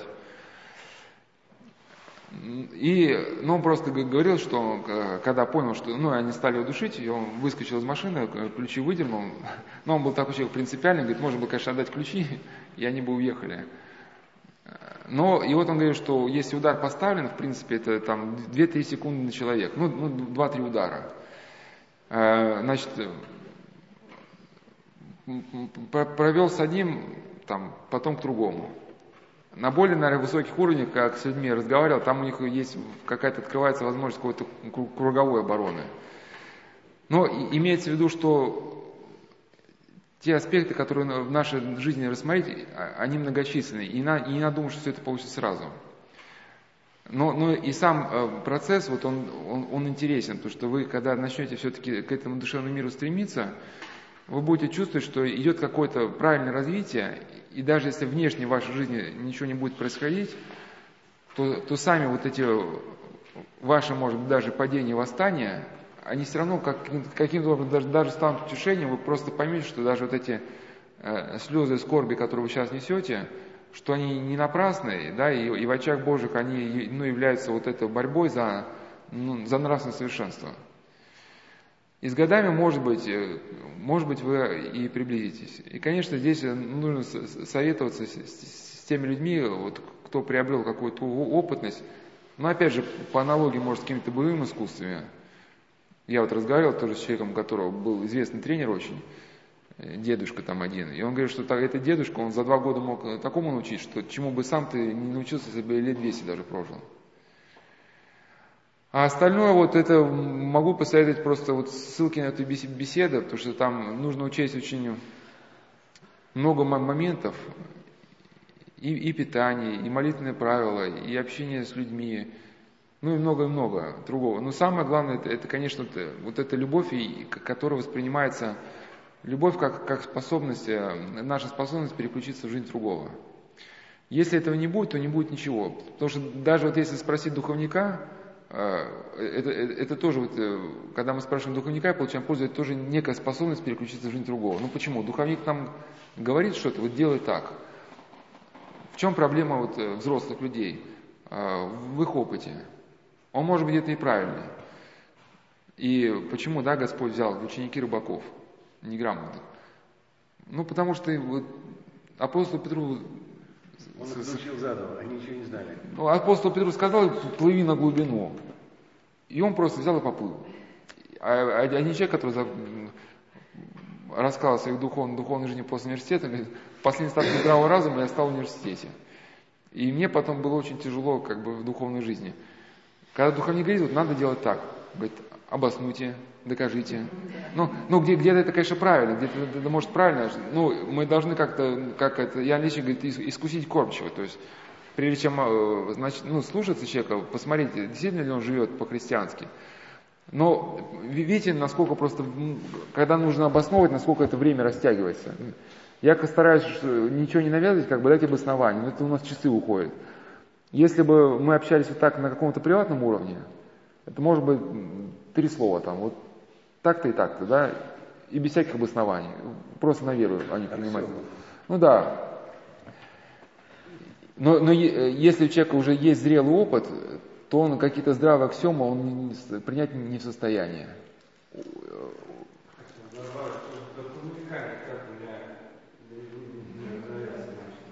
Ну, начинайте, все равно начинайте читать хорошие книги, но именно начинать, начинать им, именно попытаться понять, что, что хотел сказать сам автор. Опять же, мы, мы, мы, склонны, мы склонны навязывать как духовнику, так и, так и какому-то духовному автору свои идеи. То есть некая такая шизофрения, да, вот э, люди, которые есть диагноз шизофрении, они, они э, ну вот я на прошлой беседе рассказывал, что один батюшка просто поисповедал какого-то человека. Ну, и тот человек, батюшка сейчас как-то хочет с ним найти контакт какой-то, решить ситуацию, он бьет других людей, начал бить, мучить животных, и, и всем рассказывает, что это батюшка благословил вот на это. Ну, конечно, он, он ничего такого не благословлял. Может, он просто задумался, да, э, в момент разговора он задумался, а тот это, эту задумчивость принял как, ну, как знак согласия. Например, вот молчание – знак согласия. Да? И, и, вот эту, и вот эту как бы способность э, в себе э, развивать как бы всеусильно. Вот я тут некоторым людям советовал почитать книгу академика Ухтомского, ну, его статьи, доминанта статьи разных лет называется. Он пишет о христианской любви с точки зрения нейрофизиологии. Вот основание для вот этих депрессий, уныния часто вот является некая наша самозамкнутость, когда мы, мы выстраиваем какой-то вот э, собственный мир. И, и часто вот этот... Э, ну, опять же, может, я ошибаюсь, может, я, может, я в неправильном духовном состоянии. Но и, и мы не видим ни других людей, ни этого мира. Ну, почему мы не видим других, других людей? Потому что, ну, вот читаем, например, да, вот другой человек нам что-то высказывает свою боль, мы думаем, вот, ну, ну что он такой многословный? Ну, почему нельзя сказать покороче? Он все грузит и грузит, да? Вот у нас центр жизни как бы направлен на себя. Если мы каким-то образом сумели переключиться в жизнь другого человека, мы подумали, ну да, ну, у нас мало времени, ну а вдруг человеку это важно, чтобы ее просто сейчас выслушали. И вдруг человеку вот моя поддержка, она очень важна. Вдруг у него какие-то действительно серьезные проблемы. Если вы уже с таким подходом обратитесь к человеку, вы заметите, насколько вам станет его просто интересно слушать, насколько сам человек начнет ну, выглядеть для вас совершенно в другом свете вы поймете, что человек, ну, может даже не простой какой-то, может даже он глубокий.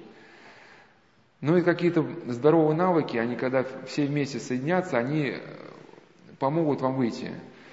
Но именно не ищите какого-то вот такого готового рецепта, может мой ответ будет размытый, но не знаю, сколько он правильный нет, но я свой ответ основан на, на учении преподобного Нила Синайского.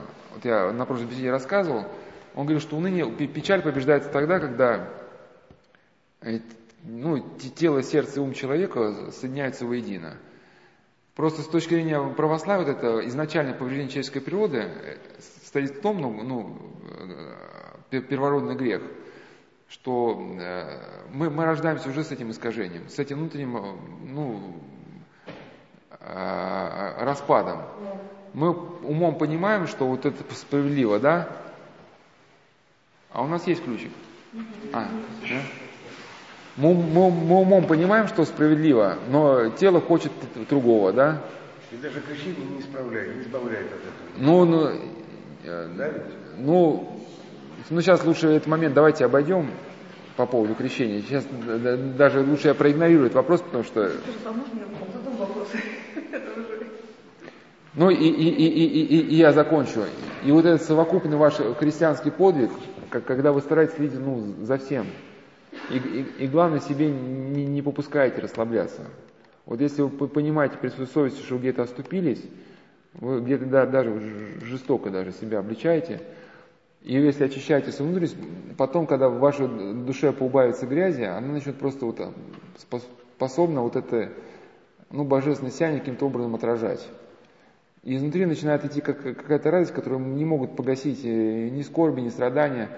Ну, это если радость и будет погашаться, ну, скорее вследствие вот ваших каких-то страстей, где-то вы на кого-то сорветесь, но именно ваш навык духовной жизни, он позволит вам понять, в связи с чем вы тратите духовный мир. Поссорились с человеком, значит, надо с человеком помириться. Да? И вы значит, научитесь как-то э, вот это утраченное душевное равновесие как-то восстанавливать. Все, все быстрее, быстрее, быстрее. Ну, я не знаю, может быть, ну, слушайте беседы, ищите, думайте, развивайте это направление. Рано или поздно вы найдете. Царство Небесное нудится. Серафим Саровский. А? Я не знаю, насколько, насколько, насколько я ответил на ваш...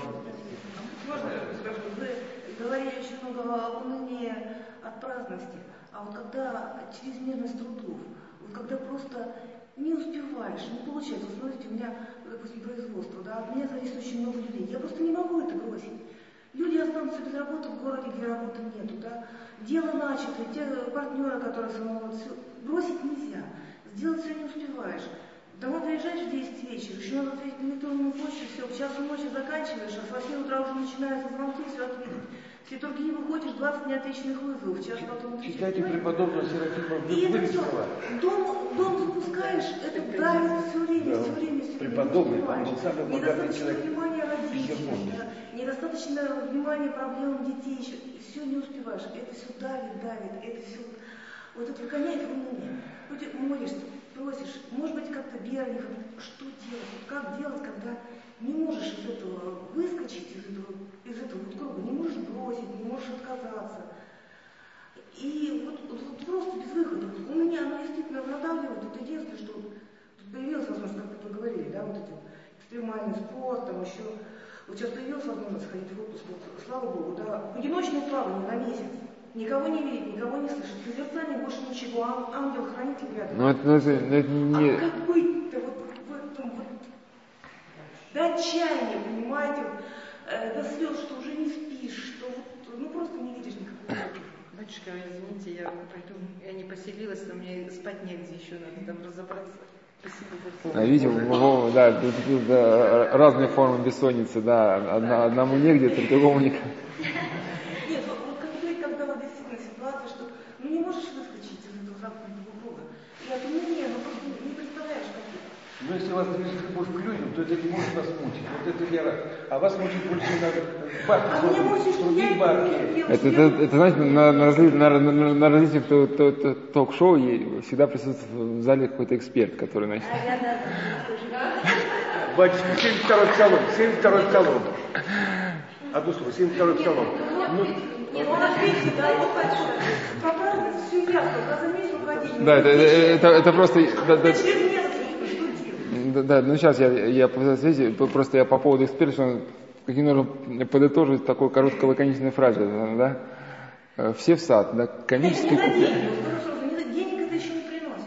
Вот реально, потому что если сейчас бросить, это вообще понизится. вообще непонятно, зачем все это. Да. Нет, зачем? А вот зачем? Вот кризис стукнул, и все, никаких денег. Дай Бог людям зарплату. Всех стукнул. И вот, вот как быть? Церковь всех Христе, причаститься. Ну, на самом деле, вот ваши вопросы не очень связаны между собой. А, И, и если продолжить, как бы, как конец, конец э, ответа на первый вопрос является началом ответа на второй вопрос. Вот если каким-то образом у, у- у человека удается вот, э, достичь вот этой э, цельности путем христианского подвига, ну хотя, хотя бы какой-то начальной стадии, то, как говорил Нил Синайский, э, в, человеке появляется радость, и, и- и в этой радости э, э, ну, тонут скорби, огорчение, печаль. Но это мы все, все- замечали, что когда мы в каком-то состоянии душевного равновесия, обычно ежедневные какие-то проблемы нас ну, мало печалят. Но если мы уже выведены из равновесия, любая мелочь нас ну, просто добивает окончательно. Ну, это как, как, как больного человека, да, и э, лю- любой труд, он, ну, если человек, например, про- простужен, температура 40, он выйдет, и любая работа, он сляжет вообще окончательно. Ну, и каким-то образом э, надо понимать, что часто состояние невыносимости, оно не э, не всегда связано с теми трудностями, которые в нашей жизни присутствуют реально. Ну, ре- реально. Ча- Часто это э, то, как мы воспринимаем эти трудности, зависит от нашего внутреннего состояния. А, ну и правильно хотел сказать, что в вашем случае это не совсем экстремальный спорт. В вашем случае вот это одиночный поход, это, это не, некая попытка все-таки войти в состояние душевного мира. Экстремальный спорт это, это если вы поехали на... Сейчас вы пытаетесь найти вот этот внутренний баланс какой-то. Экстремальный спорт, вот, опьянение чувствуете, это когда вы идете на сплав по реке, вот когда непрерывные спускания по порогам, когда у вас эти волны пена, там, ну, даже не то, что реально, когда именно, когда человек э, пытается оторваться вот от тех мыслей, которые вы, вы сейчас пытаетесь разобраться в них, да, а в экстреме человек пытается наоборот э, переключиться на некую скорость, чтобы оторваться от своего сознания, да. То есть вы сказать, можно сказать, если вы не совсем тот клиент, о котором говорилось про экстремально, да. У вас просто как, э, как ну, вы хотите скорее для вас катамаран это возможность взглянуть в это бездонное небо звездное, да? Ну, э, то, что вы описываете, оно очень э, напоминает то состояние, в котором сейчас живут огромное количество людей. Это состояние называется, ну, если сказать научно, ну, не поклонник научных определений, ну, просто так слово называется, ургентная зависимость. Э, на какой-то беседе мы обсуждали, то, что ургентная зависимость тоже не, некая форма экстрима, потому что она является гонкой со временем. Задачи человека на производстве все время усложняются, и со временем все, все эмоции, которые он испытывает, ну, уходят какие-то эмоции, которые раньше человек испытывал по жизни, и он начинает эмоции растрачивать только на, на ту идею, что он что-то не успевает. Да, и постепенно мысли о работе поглощают все внимание человека, он не может расслабиться уже ни днем, ни ночью, приходит на работе, э, думает о работе, Э, ест, что-то там по работе решает. И постепенно человек э, э, теряет способность, если он как-то раньше умел радоваться окружающей природе, эту способность утрачивает, теряет способность эмоционально реагировать на прочитанное. Вот. У него уходят какие-то творческие идеи. Если, если раньше он мог что-то, да, вот как там подумать какой-то там ну, творчески что-то как-то размышляет, то тут у него все уходит в эту плоскость работы, и человек, конечно, скудевает. Ну, э, может, я скажу некие э, банальные идеи, но э, просто мы в дальнейшем хотели об этом говорить, я сейчас скажу, вам отвечу кратко, а потом прошу это не воспринять за какой-то пиар-ход, но, значит, слушайте дальше наши беседы, да, там, не, ну, ну, скачайте, скачайте. Я там дальше хотел поговорить как раз, разобрать фильм. Ну, смотрите, не обязательно там просто идея. Вот, э, Happy People, там группа молодых людей, которые вот в состоянии депрессии и пытаются найти из этой депрессии выход. Но они пытаются, где-то интуитивно, они правильно понимают, что выход в религии, ну, слово самореализация мне не нравится, слово оно такое психотерапевтическое, слово неправильное. Но где-то направление угадано верно. Скорее, не то, чтобы самореализация, а раскрытие вот этого внутреннего призвания человека. И любовь. Ну, на тему любви они не сумели ничего сказать, потому что сами же эгоистические. Но когда я говорил об этих, э, хотел говорить об этом фильме, я хотел рассказать об одной сказке, которую написал э, Энде Михаэль, называется «Момо». Сказка очень интересная, несмотря на вашу занятость, вы все-таки ее прочтите. Мамо, да. И сейчас, сейчас, подождите, я сейчас посмотрю, у меня там э, э, много ли материала на этот счет. И Энди Михаил Мамо. Энди, Энди, Энди Михаил Мамо. Сайт Соловецкого монастыря, раздел «Пасторская страничка» э, и раздел «Беседа о проблемах личности». Значит,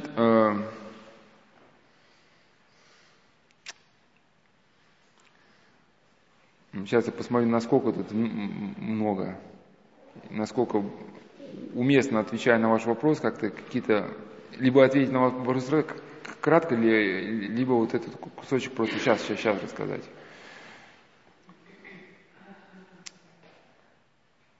А. Ну ладно, э, рассказывать сейчас не буду, сейчас скажу, скажу, скажу э, кратко в общем, когда, когда э, э, значит, вообще, как преодолевается ургентная зависимость с точки зрения даже самой науки? И когда эти слова прочитал профессора Короленко, я, честно говоря, возрадовался духом неимоверно. Это профессор Короленко, ну, я не очень согласен со многими решениями Всемирной организации здравоохранения, но это как бы э, лично мои какие-то несогласия, но тем не менее, что профессор Короленко, он девятый в мировом рейтинге по, по версии этой организации. И Академия Дмитриева наша в свое время была министром здравоохранения. Говорят, что, что какой-то разрыв есть между наукой и религией. Мне сложно как бы э, эту идею принять. Она какая-то неправильная идея, что есть этот разрыв. Потому что настоящие ученые, а, они всегда были очень религиозными. Не помню, как это зовут автор, он в начале века, когда решил как бы проверить, так ли это на самом деле, он напис... А, разослал письма всем людям, которые толкали науку того времени, ну, например, религиозности. Больше 90% было религиозным. О чем они писали? Что выход из ургерной зависимости, он состоит в возбуждении ну, религиозного чувства. Каким образом это происходит? Вот э, я как-то разговаривал э, с одним прорабом, который, ну, стройка это, причем это прораб даже женщина была. Понятно, что женщина на стройке это, конечно, факт исключительный. Ну, причем ей надо, надо проявлять, надо такую униженную, ну, мужскую стойкость, потому что когда ну, матерые строители, ну, у которых мат-перемат, ну, они приходят и видят, что прораб женщина, так низко расслабляется, а, типа, тетка там какая, да, сейчас мы там построим, ну, и этой тетке надо, этой тетке, как грубо говоря, она постоянно э, зарабатывает авторитет и постоянно этим строителям, у которых мат перемат, показывает свою квалификацию, да, и, ну, и понятно, что у него вырабатываются такие черты, значит. Но на каком-то этапе тоже человек попадает в это состояние загона. Загона, когда наваливается проблема, и когда за этими проблемами э, человек не видит уже вот этой некой картины мира. Когда человек э, перестает понимать изначальный смысл э, ну, вот этой своей жизни, вообще своей деятельности. Вот как, как заяц бывает, когда он выпрыгивает перед идущей машиной, машина едет, да, вот там коридор фар, и заяц выпрыгивает, и он свет фар воспринимает как некий коридор, и из него вырваться он не может, и бежит, пока он не раздавит. Ну вот она рассказала, что она приехала в один скит, и каким-то образом, ну, ей удалось как-то помолиться, и Э, действительно, э, вот этот круг, круг проблем, который ум сковал в какие-то клещи, он рожался. Она ситуация просто увиделась совершенно в другом разрезе. Как-то успокоилась. Э, или вот у нас на крещение приезжает из Петербурга один бизнесмен и тоже рассказал, что когда, ну, у него подобная ситуация, как и вы, вот с кризисом, они еще были завязаны на какие-то импортные детали, ну, они там у них сложные агрегаты они собирают.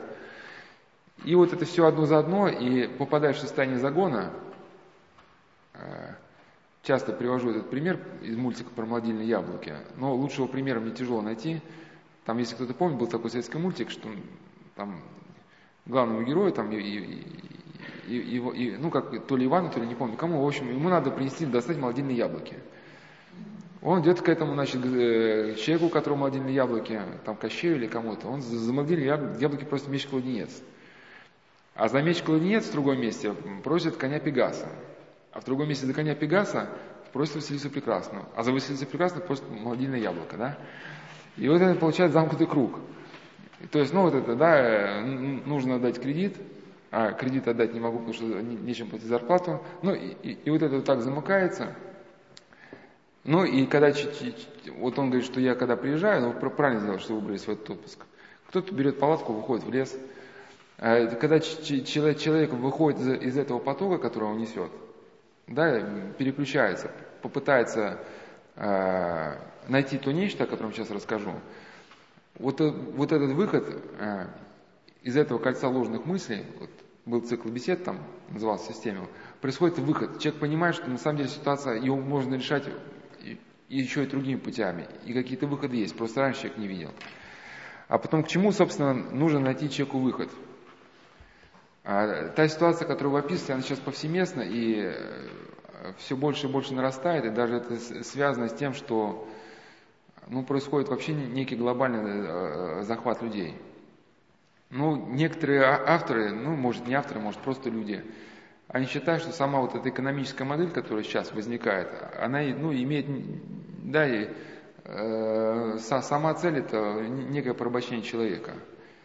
Потому что раб, который сидит в подвале в цепях, он постоянно эти цепи пробует на прочность, там, пытается их перегрызть, еще что-то, да. Если ты человека одел в костюм, вкрутил его как винт в экономическую систему, э, включил его в систему вот этого э, какого-то кредита оборота, да, вот эти ипотеки, он понимает, что дернуться он никуда не может. Что у него вот есть эта работа, что он умеет крутить шуруп в правую сторону. Ну, все системы он не понимает. Но он понимает, что случись что, в левую сторону крутить шуруп он не может. Но у нас это как бы еще не очень реализовано. У нас все-таки образование более широко. В западных странах вот с узкой специализацией, кстати, вот врачи там, да, вот действительно это не шутка. В начале века Иларион Троицкий писал это как, как иронию, что скоро будет, что, ну, про узкую специализацию, что вы придете к, к, значит, к уху, горлу, носу, а он скажет, знаете, у вас больная левая ноздря, и вы специалист по правой, я вас лечить не буду. Для него это была шутка, а в Америке действительно есть специалист, например, специалист по правой кисти. И если вы придете с левой кистью, вопрос, будет у вас лечить или нет. А, я к чему? Что э, человек из этого состояния никуда дернуться не может. И это постоянно вот этот, этот страх, ну как бы считается, что когда у людей есть большая свобода, они начинают думать о революционных движениях. А когда ты его, да, ну как-то там, что надо пере, общество переустраивать, а когда ты его поставил систему, что он дрожит просто за рабочее место, ну дрожит на те моменты, о которых вы говорите, да, то мол, ему будет просто не до этого, не до каких-то увлечений. И э, э, просто мы еще говорили с одной женщиной, которая работала в крупных предприятиях, насколько, насколько говорит, сейчас мир меняется, она в разных предприятиях работала, если раньше она ну, такая активная была, если раньше возникал какой-то вопрос, она быстро там по каким-то коллегам прошлась, там по кабинетам, куда-то вначале заглянула, ну, вопрос на каком-то уровне сразу решился. Сейчас система меняется, сейчас, допустим, связи между более низшим звеном и высшим осуществляются через посредника. Да? Если посредник вам говорит нет, то как бы вам идти особо некуда. И вот эта сама система, она все более и более сжимает человека, да, и сейчас многие какие-то бизнес-процессы, они, они прописываются, да, вот да, даже медицина ну, все больше и больше теряет это, это творческое это развитие. Ну, понятно, многие сейчас врачи настолько безграмотны, что ставят неверные диагнозы, и сейчас как вот это, ну, некие стандарты вводятся. Но это опять же, вот эта стандартизация, это, это, это некое э, загоня, ну, загнание человека вот в эту э, ту систему, с которой он дернуться не может. Это принцип концентрационного лагеря.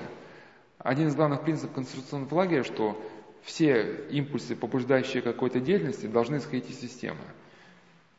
То есть лагерь вам говорит, когда вам ложиться спать, когда вам вставать, когда вам чистить зубы, когда вам идти на работу – да, и, и вот этот э, момент очень хорошо было описан как раз вот у Энде Миха, Михаэля Момо в книжке. Энде Михаэль он прочувствовал еще за несколько десятков лет, до того, как это все началось. О чем там говорится? Э, э, на самом деле, я, я предвкушаю, когда я буду читать момент, может, предвкушание мое разрушено. Я хотел, может, с каким-то пафосом прочитать эти слова. Там, в общем, речь о том, что были ну, мы, получается, мы уже задержались, да? Мы хотели разойтись просто. Ну, да, ну, слышать в тему Значит, э, был город, в котором э, жили люди. И вот появилась там э, маленькая девочка Мумо, которая непонятно откуда взялась. Ну, отчасти, мне когда даже это некая, может быть, не знаю, как, что, может быть, аналогия с тем образом, который есть в Священном Писании, царь Мелихиседе, который без, ну, как прообраз Христа, без, без отца, без матери, а, вот, и никто не знает, откуда девочка пришла. Но у нее был удивительный талант, кстати, вот мы с вами говорили, да, переключиться в жизнь другого. Она умела это делать. А, а, и вот ее дар, умение переключаться в жизнь другого, выражался в даре слушать. Мы обычно не слушаем других людей. На самом деле, огромное количество ответов на наши вопросы, они нам просто идут извне. Вот просто надо научиться слушать. И, и, и от них же первая маз, когда мы задаем вопросы, допустим, даже духовнику и кому-то, мы настолько убеждены, когда нам духовник что-то говорит или кто-то другой человек, в разрез с нашим убеждением, мы настолько убеждены, что прав я, а не он, что пока человек нам говорит, мы это, нет, нет, нет, это все не так, мы хотим все перебить, и, и бывает, человек закончил, говорит, а ты понял, что я тебе сказал? Ты сможешь повторить, что я сказал? И мы даже не можем повторить, потому что пока человек нам говорил, да, мы про себя крутили, что он не прав. Но вот этой девочке был совершенно другой дар. Когда приходили люди, она их просто слушала. И начались удивительные вещи.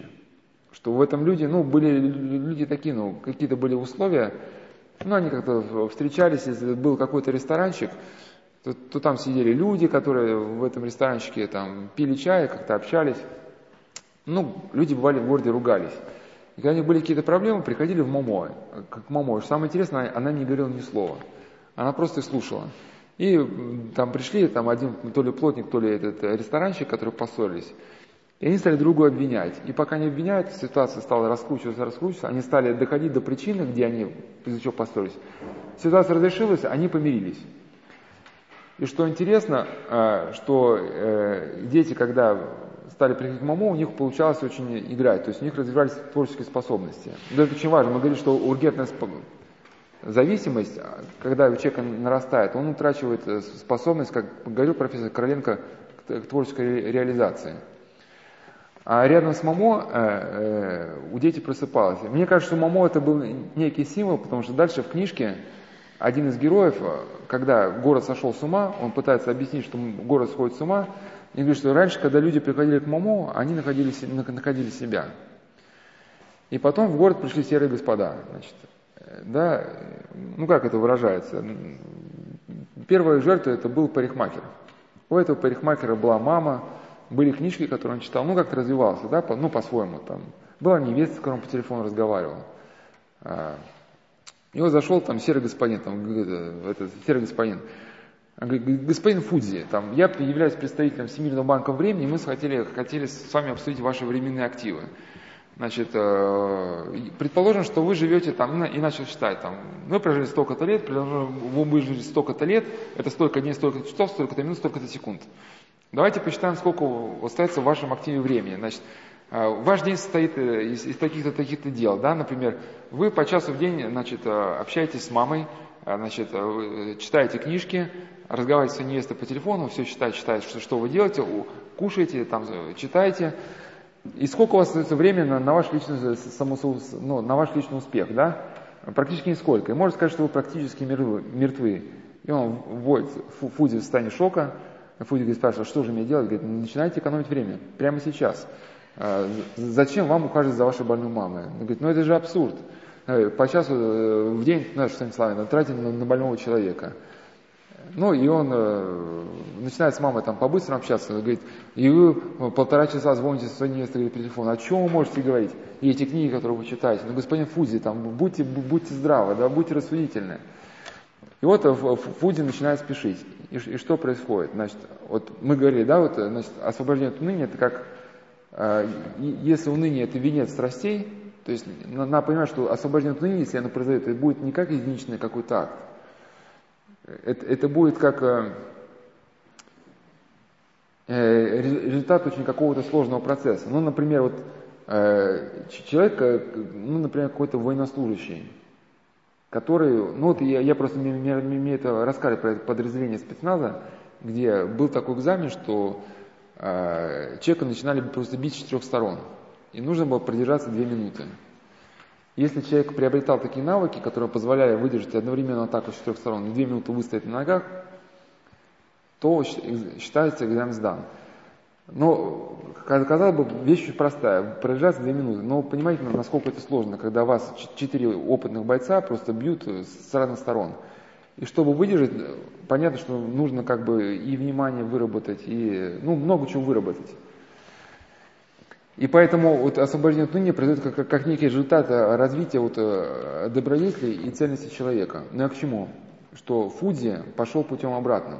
Если раньше он как-то стремился вот к этому, да, социальному взаимодействию с другим, ну, на каких-то здоровых основах, там, помогал маме, как-то там, ухаживал за, за, за человеком, у него э, невеста была, кстати, что делает ему честь, что у него невеста была, она, то ли у нее травма ног была, то еще чего-то. Но это показывает путь со стороны, что он был очень человечным, что он не выбрал невесту только, да, там, значит, 90-60-90, а пусть она была вот, ну, на рулевом кресле, но, значит, раз он был способен увидеть в ней что-то вот такое ради ну, человека, с которым мог бы связать свою жизнь, значит, сам Фудзи, как человек, был ну, достаточно ну, таким вдумчивым человеком, глубоким. И вот, когда он погрузился в процесс суеты, он все стал это утрачивать. Он все стал спешить и спешить. И труд стал обесцениваться. И потом эти господа пошли по всем домам, значит. И, например, был строитель, который он говорит, что раньше, если мы делали печки или делали дома, мы радовались ну, произведению своего труда. Теперь мы, говорит, за сутки накидываем по этажу, но это, говорит, все халтура. Эти дома рассыпятся э, через год.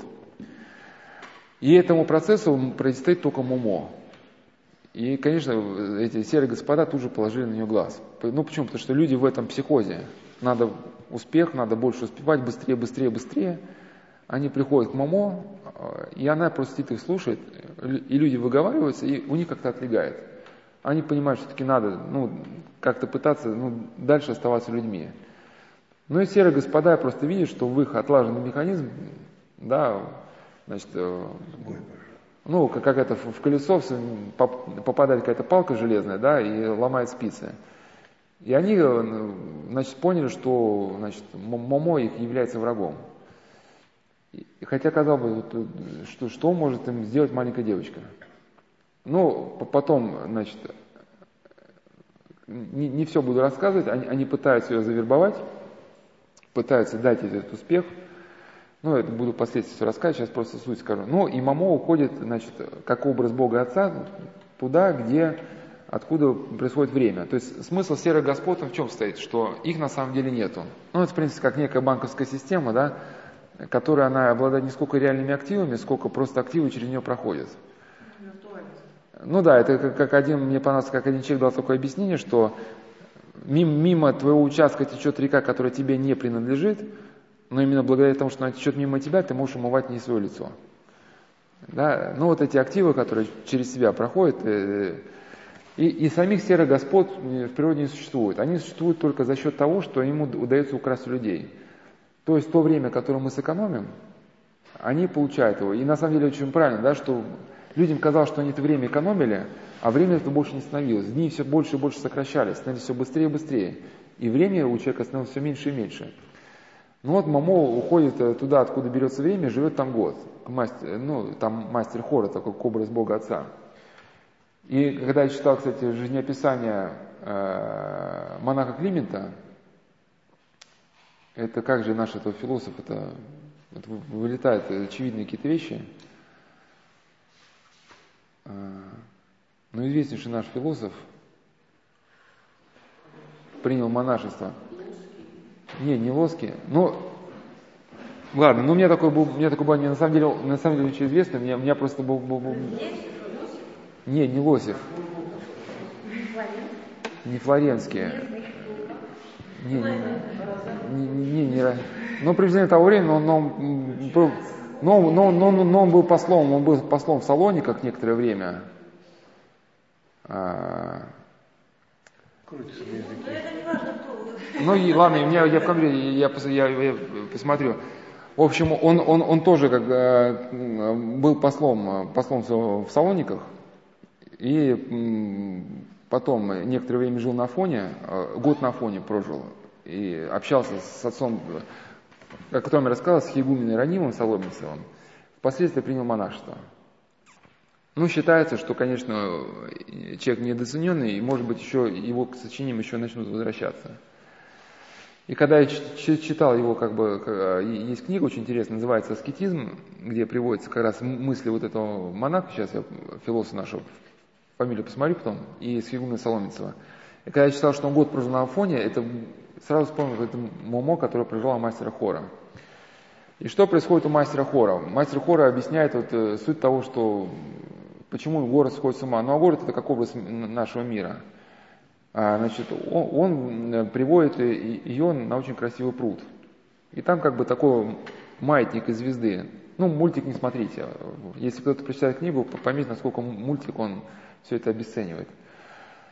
И, и, и вот э, какой-то маятник качается, и вот так, э, и когда в своем прикосновении доходит амплитуда до одного края, и, и, или касается глади озера, я уж не помню, ну, вырастает цветок. И Момо, она видит, что цветок невероятно красивый, она так, ой, какой красивый. И, и он раз и, и увядает. И, и она как бы вот э, чуть ли не слезы, что он такой красивый увял. А потом маятник снова качнулся, и, и, и цветок еще красивее. И снова увядает. И только она печалит, что он увял, вырастает еще красивее. И мастер хора объясняет, что это, это каждый час нашей жизни, и вот это э, один цветок времени – это час нашей жизни. Не сильно наша жизнь так и бывает. Ну, вот эти моменты, ну, ну, ну, ну, как бы вот эта печаль даже свойственна. Кстати, надо понимать, что вот это состояние радости, оно не будет постоянным. Если состояние радости вот такое, как, знаете, как вот эта пластмассовая улыбка, да, там, э, ну, вот это, ну, это, говорят, сто процентов дьявольское. Сейчас, сейчас, мы, сейчас я, я к другому, что просто как комментарий, что все равно тот человек, который стремится к истине, все равно эта печаль неизбежна, хотя бы вот в смысле вот этого Асафа, который написал 72-й псалом, хотя бы он печалится, когда видит, что нарушается закон Божий. Но это такая уже печаль какая-то, какая-то по Богу. Но э, э, важно что, сейчас я все хочу, у меня к, к, к, неумение некое кратко мысль излагать. И она учится как-то слышать какую-то музыку, пение, и спрашивает мастера хора, что это такое. Он говорит, «Э, это вот эм, поют, э, поют мироздание. И, и, и дает ей понять, что э, то ли он дает понять, то ли это по книжке понятно, что когда Момо исчезла, ее серые господа искали, чтобы уничтожить. Но она, они поняли, что она ушла к, к мастеру хора, но там они достать не могут. И они боятся, что она вернется к ним с каким-то оружием которая их победит. И какого, какого оружия маленькой девочки? Ну вот именно оружие это заключается в том, что она, когда спросила, а что это за прекрасный пруд, он говорит, «Э, это твое сердце, Момо. И вот на самом деле мысль очень глубокая, потому что я специально делал даже выписки из Исаака Сирина. Он говорит, что когда человек живет в безмолвии, он способен узреть э, следы божественной красоты в себе. Но опять же, что не сколько это наша душа, как ну, йоги, да, вот эти в чем отличие кардинально может быть э, восточной эзотерики, да, что э, не понимая картины мироздания, тот человек, который у, у, у, углубился в созерцание себя, он, он видит некий отпечаток красоты, он приписывает его себе. Ну и, и поэтому какой-нибудь Ягин называет это атманом. Атманом, ну, сейчас не будем углубляться, что такое атман. Но э, Исаак Син говорит, что, что э, в принципе вот этот, э, да, это та красота, которая из души, это вот, ну, то, то дыхание божества, да, которое Господь дал человеку. А, но, но вот он способен узреть безмолвие.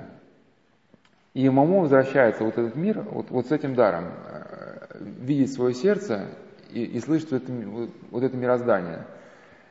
Ну, хотя мультик, конечно, э, показался несопоставимым с фильмом, но в мультике тоже была хорошая песня, что Э, значит, э, войди в свое сердце, как бы услышь тишину, и ты этим спасешь и себя, и меня. И так складывается, что когда мама возвращается, ее, ее ждали. И на самом деле вот там настолько гениально все было прописано. Я даже давал этой девочке из этой крупной, ну, девушке из крупной компании, про которую рассказала, она, она даже удивилась, насколько все точно. А, эти серые господа, э, чтобы привлечь маму к себе, они поняли, что ее надо лишить друзей. То есть вести в состояние полного одиночества. Если мы, говорит, мол, ведем в состояние полного одиночества, она начнет страдать, и она сама придет к нам. И мы вернем ей друзей, но за это пообещав э, э, нам, чтобы она нас привела к мастеру хора, то есть то место, откуда берется все время, чтобы завладеть всем временем. И у, у Мамо был друг Джиги, Джиги рассказчик. Для него, для Джиги считалось, что рассказать какую-то историю дважды, это вообще не камильфо. Он каждый раз рассказывал новую историю. Э, и, значит, как, как его серые господа подловили? Значит, э, к Джиги подошел продюсер. О, говорит, Джиги, мальчик, это ты тот самый Джиги, который рассказывает всем такие истории, не повторяющие, говорит, говорит, да, вот, а мы давно тебе хотели снять по телевизору, и давай, Джиги, мальчик, ну, его показали, значит, одно шоу, второе, третье. И у Джиги уже три секретарши, которые распоряжаются его временем, а, куча денег, э, самолеты, перелеты. И, и что очень важно, что, помните, говорили, ургентная зависимость а, а, отзывается человек тем, что он утрачивает способность творчески как-то воспринимать этот мир. И Джиги перестал сочинять истории, потому что ему стало просто некогда. И когда Мамо пришла, пришла, вернулась в этот мир, она пыталась поговорить с Джиги, а у Джиги уже не осталось времени. Джиги спешит на самолет, у него новое выступление, три секретарши, они садятся в лимузин, Момо пытается заговорить, а Джиги уже невменяемый. и, и даже секретарша не дает ему заговорить, потому что, о, давайте мы снимем, господин Джиги, давайте мы снимем э, фильм про вашу встречу с Момо. Момо в роли Момо, как это, как это интригующе. Ну и Джиги рассказывает, э, и, и, значит, и у Джиги какая была история? Когда э, Джиги понял, что жизнь его катится под откос, он захотел сказать миру правду, что вот, мол, всем заправляют серые господа, а люди их просто не помнят. Люди, когда с ним встретятся, забывают о них. Кстати, очень похоже, что именно вот это есть такой психиатрии термин абсанс, но они не всегда сами понимают, что стоит за этим термином. Некое подключение к сознанию человека демонического сознания, вот, вот эти амбулаторный автоматизм, когда демон управляет человеком, человек потом после этого контакта все забывает. А, ну и там также вот это некое забвение. И он пытается сказать по телевизору, что всем заправляют серые господа. Идет к телефону, позвоните, и вдруг раздается в его комнате звонок, он снимает трубку, и там, там, Джиги, мальчик, что это ты собрался делать? Говорит, а ты никогда не думал, что твой успех создали мы? И представь, ну сейчас ты расскажешь, ну типа, ну я своими словами, миру о том, что мы существуем, ну что, кто тебе поверит? Да, значит, а успех это всего лишь И ты хотел бы оказаться нищим, как, э, как, как и был? Помните, мы говорили, да, что с, с, с, самый закованный раб, это который раб, встроенный в экономическую систему. Ну, и Джиги вешает трубку, и тут происходит момент, который я хотел даже подчеркнуть тремя линиями, его, его используя в концентрационных лагерях, заставляет человека переступить через последнюю черту. И вот к вопросу о самооценке, когда человек в глубокой депрессии идет к психологу, а он говорит, вам знаете, у, у вас пониженная самооценка, вам нужно поднять самооценку. Почему она падает? И когда Джиги э, понял, что он не может рассказать миру, что затем правят серые господа, его голова упала на стол, он безу, беззвучно разрыдался. Он понял, что он переступил через себя, и говорит, с тех пор рассказчик Джиги превратился в лжеца Джироламо. Ну да, был успешно, но в нем что-то надломилось, он перестал писать. Ну и, э, конечно, заканчивается все хэппи-эндом. Момо пробирается, э, значит, вместе с мастером хора придумывают план, они пробираются в то хранилище, где хранились цветы времени, выпускают цветы времени, э, это украденное время возвращается к людям, но очень важный эпилог книги, этот Энди Михаль пишет, эту историю мне рассказал в поезде человек, только, говорит, я, ну, я своими словами, точно не помню, только я забыл, э, рассказал мне это о прошлом или рассказал мне это о будущем, да, как-то. Но я сейчас прочитаю не, не все, что я хотел на эту тему сказать. Я там много хотел рассказать, как вот это состояние ваше нарастает. Ну так, мы все-таки собрались расходиться.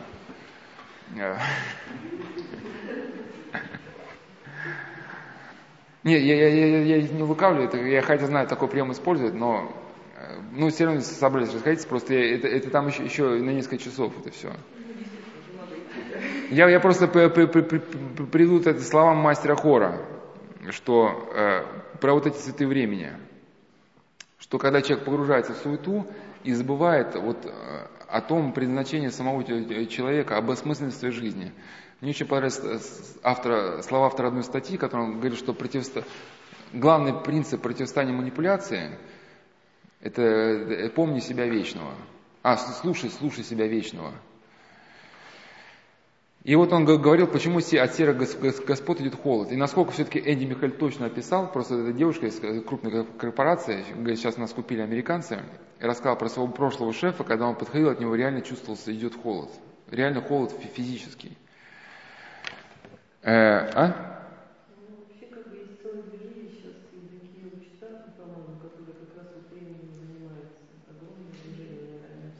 Нет, я пока не слышал, но это... Э, ну вот мастер хора объясняет э, причину вот человеческого упадка. Его слова это, конечно, вообще шедевр. Значит, вырванные из человеческого сердца цветы времени умирают не сразу но жизнь этих цветов теряет всякий смысл. Потому что всеми нитями своего существа они стремятся назад к человеку, которому принадлежали. И когда вот э, человек включается в этот процесс, да, в нем начинается болезнь, вот который заболел Джиги. А вначале эта болезнь незаметна. Просто наступает день, когда тебе больше ничего не хочется делать. Все становится неинтересным. Человека охватывает тоска. И это уже не проходит, тоска усиливается день ото дня, от недели к неделе. Человек чувствует себя опустошенным, он становится недоволен самим собой, всем миром. Постепенно проходит это чувство, и ты уже вообще ничего не, ощущаешь. Тебе все безразлично, весь мир становится чужим, тебе уже не, ни до кого нет дела. Уже нет ни гнева, ни восторга, ни радости, ни грусти. Люди не умеют больше ни смеяться, ни плакать. Все окутывает ледяной холод, любви нет. Тогда болезнь становится неизлечимой. Люди мечутся с пустыми, серыми лицами, становятся такими же, как серые господа. Да, они становятся такими же чудовищами. Смертельная скука – вот название этой болезни. Это сейчас повсеместно, да. Видите, насколько, насколько да, да, точно.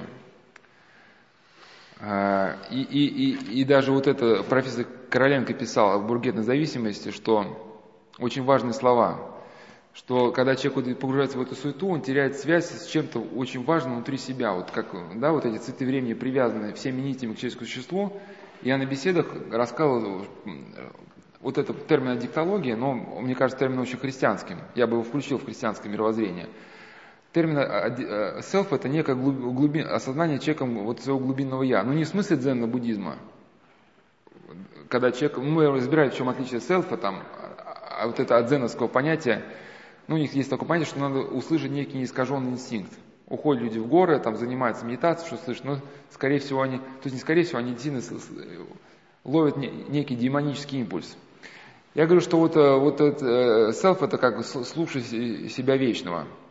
Но когда человек погружается в этот поток дел, не связанный с его личностью, ну, это бывает э, конвейерная работа, вот, э, вот, вот эти ваши дела, да, они напрямую с, вашей личностью не связаны. Конечно, проще, когда работа, работа связана с твоим призванием напрямую. Но, но и здесь о, вот выход возможен. Вы, хотя ваша деятельность она связана не напрямую с вашим призванием, но она может связаться, если вы начнете исполнять христианские заповеди. Да, вот, вот например, вот, вот, вот те жены мироносицы, да, вот, э, которые следовали за архиереями, священниками в ссылке, да, они же, в принципе, если вдуматься, у них э, работа была скучно неинтересной. Чтобы помочь выжить какому-то нашему ну, исповеднику, да, какому-то архиерею в ссылке, в нечеловеческих условиях, они устраивались там какой-нибудь там швеей где-нибудь, да, на каком-то предприятии. Э, неважно куда устраивались, но чтобы иметь возможность передавать ему какие-то продукты, поддержать жизни. Но вот этот смысл, который окрашивал всю эту деятельность, да, делал их жизнь очень насыщенной. И э, вы завтра будете, нет? Вот я просто название, но если потом телефон оставить, я вам смс пришлю. Э, название книжечки я еще хотел прочитать. Э, «Житие одного исповедника», я, я просто пролистал, но, но наз, имя его не помню. Мне очень что понравилось в житии. Описывал не только, как он был в концентрационном, ну, в, в этом, э, в лагере. Не только его там мучили, но именно для меня было наиболее интересно его даже период, когда он вернулся к, к, после лагеря. То есть в, в лагере там, ну, была хоть какая-то там еда, ну, обычно все-таки ну, иногда вот эти архиереи, конечно, уничтожали, но иногда и была еще более-менее какая-то работа давали, где можно было хлеб какой-то получить, потому что ну, остальные заключенные, они проворовывались. Ну, и как администрация понимала, что и, ну, в хлебную, да, за продукты, ну, э, ну, старались начать, ну, не знаю, где он, по крайней мере, у нас на Соловках, ну, священников. По крайней мере, как бы они все это честно развешивали. Ну, когда он, смысл то, что вернулся на приход, а, в те страшные годы а, бухгалтера прихода и, и прочих членов прихода назначал глава райсполкома. И понятно, понятно, что он подбирал таких людей, чтобы, которые могли бы обеспечить эту адскую жизнь в, в полном объеме вот этому исповеднику. Да? И он должен был вот на этом приходе служить, э, несмотря вот на все вот это колоссальное давление системы, да, каким образом молиться, там, как-то укреплять прихожан в вере. Я к чему, что и опыт людей, которые вот в этом нечеловеческих условиях, они э, сумели как-то не сломаться, то есть вся система была направлена на то, чтобы сломать его как человека. И вот этот опыт надо изучать, изучать, даже обмениваться, даже, не знаю, какие диссертации писать, а, выискивать, выписывать. Но вот именно то, как этим людям удалось вот э, пройти. Вы нам завтра скажете. и, и я к чему, что, что, что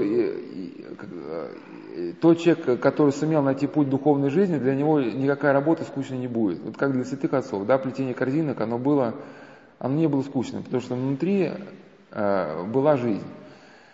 Или вот когда я приводил э, наставления, которые давали засимовские старцы после закрытия Засимовой пустыни, э, старцы э, нашли приют в Высокопетровском монастыре в Москве, и они даже давали такое благословение – Э, людям, которые работали в советских государствах, что работу вменять ну, в святое послушание. То есть, э, вот, ну, бывает какая-то работа, она, ну, нам кажется скучной. Ну, а что там, кто видит, да, что я там землю копаю? Ну, какая разница? Ну, и, и человек не, не усердно делает. А мы же знаем, что, что, что, что небо видит. И какой-нибудь монах, он, да, вот, э, почему эти кирпичи, вот, кирпичные стены стоят 500 лет, еще столько уже простоят? Потому что все, все делалось на совесть. Люди знали, что он кладет кирпич, а они, они, они как он кирпич кладет.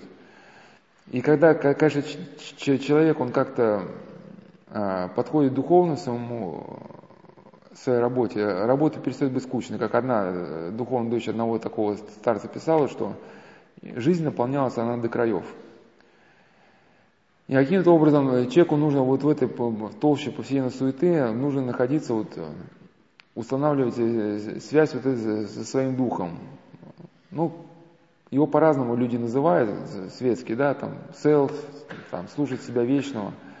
Но, но выход из этого состояния вот этой суеты, он, он произойдет, где-то вот там надо его искать. Знаешь, еще хуже всего, потому что мне не скучно работать, я очень люблю свою работу. У меня просто сил. Не, я, я не сколько прав, просто, ну, модификация, модификация разная. Я, я просто к чему? Что, что если человек э, сумеет каким-то образом успокоиться, то он на ситуацию смотрит уже с другой точки зрения. Я могу даже светские мысли при себе, когда изучал систему менеджмент технологий, э, хотя эта система совершенно светские, но в принципе они человека и приводят к кругетной зависимости. Оттуда можно только брать какие-то отдельные элементы. Ну, это просто профессор Коленко писал, что столбовой дорогой к, развитию ургентной зависимости является вот эта идеология успеха, которую ну, общество пропагандирует. Ну, не некое стремление к скорости, к, как акселерация. Ну, даже одного теоретика этих систем э, э, была такая идея, что когда люди утрачивают э, способность остановиться, их деятельность перестает быть продуктивной. Ну, например, на каком-то предприятии люди чувствуют, что они не успевают. И что начинается там? Рабочий день увеличится на 2 часа, на 3, потом работа без выходных. Когда люди начинают бегать и сталкиваться лбами, Кому-то в голову приходит светлая идея, говорит, а давайте, может, мы сорганизуемся как-то.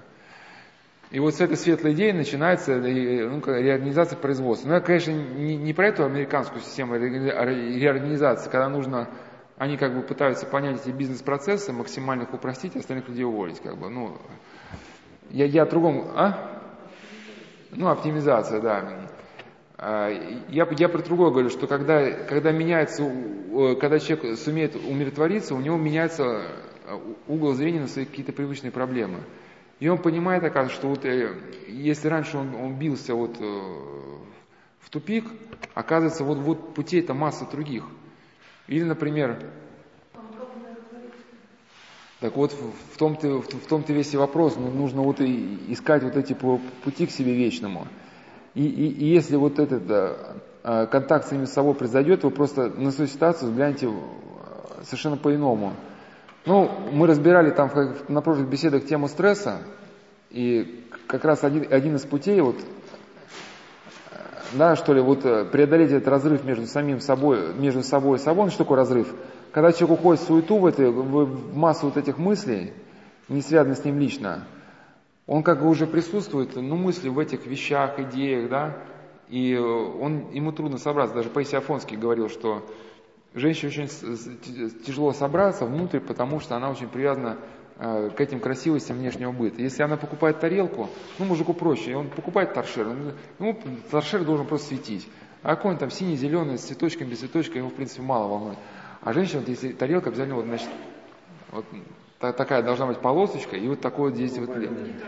А, и, и, поэтому, и поэтому очень тяжело добраться, потому что весь ум ее постоянно плавает по этим деталям.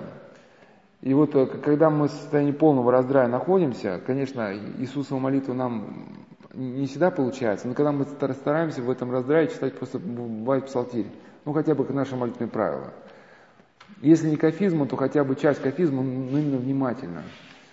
И, и вот, можно сказать, первое слово, когда мы произнесем именно внимательно, именно псалтирь, она обладает уникальным свойством, что человек на определенном этапе, когда он ее читает, он понимает, что то, что сказано, это сказано не сколько именно от пророка Давида это говорится, сколько это говорится лично от самого меня. И на каком-то этапе, когда э, вот этот э, ум человека в состоянии раздрая, вот это, да, он носится по горам, по долам, и вот постепенно ум человека возвращается, возвращается, возвращается, и, и вот вы начинаете понимать, что вот это действительно вы псалтирь читаете от имени, вот, от имени вас самих. И вот это происходит некий такой бамс, и вот это состояние просто от вас, у меня даже это бамс, тут сейчас экран, экран погас. Да, да, и, и, и это состояние просто от вас отходит. И, и, вы, и вы как бы даже озираетесь на окружающего сильности и думаете, неужели эти проблемы еще пять минут назад они могли меня беспокоить? Какой-то просто бред. Да, просто когда человек попадает в состояние бредовой системы, его мысли, они кажутся чрезвычайно логичными. Вы никогда не разговариваете с человеком, который в бредовой системе. Вы понимаете, вот, вот понимаете, вот, когда я прихожу на работу, ко мне приходит человек и кладет мне а, ручку на правую сторону стола. Вы представляете? Не на левую, а на правую. Я вам сколько раз говорил. Ну, и что-то подумал, говорите, а что, ну, я так утрированно, не, а, а какая вам, собственно говоря, разница, на правую, на левую, там. Не, не, вы не понимаете. Не понимаете, это очень большая разница. Об этом все пишут. Ведь если на правую, у нас же правая рука, правая, и, и вот он в этом варится, варится, варится. Месяц... Да, вот, вот эксперт, да. Понятно. Ну, и, и, да, и, и поэтому, и, и напоследок я вам советую почитать внимательно, внимательно очень э, книжку, для кого-то книжка становится настольной. Книга Фадея Витовницкого, я тоже из нее хотел много чего взять, называется «Мир и радость в Духе Святом». «Мир и радость в Духе Святом». Это Фадей Витовницкий, Фадей Витовницкий, «Мир, мир и радость в Духе Святом». Он жил в очень трудные годы. Вот вы сейчас беспокоитесь за людей, а он жил в, в, в то время, когда Сербия была оккупирована фашистами. Его могли расстрелять и коммунисты, когда они приходили, ну, у руля вставали, могли расстрелять и фашисты. Ему необходимо было заботиться э, не только о себе, а о других людях, в состоянии голода, там, обеспечить дрова, там, питание. Его проблемы усугублялись тем, что он с детства вкусил благодатной молитвы. То есть он пребывал в неком созерцании, да, и, и, и погружение, погружение в эти земные проблемы и, его постоянно ну, вынуждало от этого созерцания отвлечься. Он начинал, начал переживать, причем переживал очень сильно. От переживаний, даже будучи благодатным старцем, начал курить и ничего не мог с этим поделать долгое время. Ему начали это, это транквилизаторы, там антидепрессанты. Он их принимал, но понял, что и это ему не помогает. И у него характерный такой пошел уже симптом, что, что он не мог заснуть, у него сердце ночью колотилось, как у зайца. Ну, ходил ходуном. Он пережил два нервных срыва, и потом на каком-то этапе просто понял, что если он не изменит свою жизнь, он просто умрет.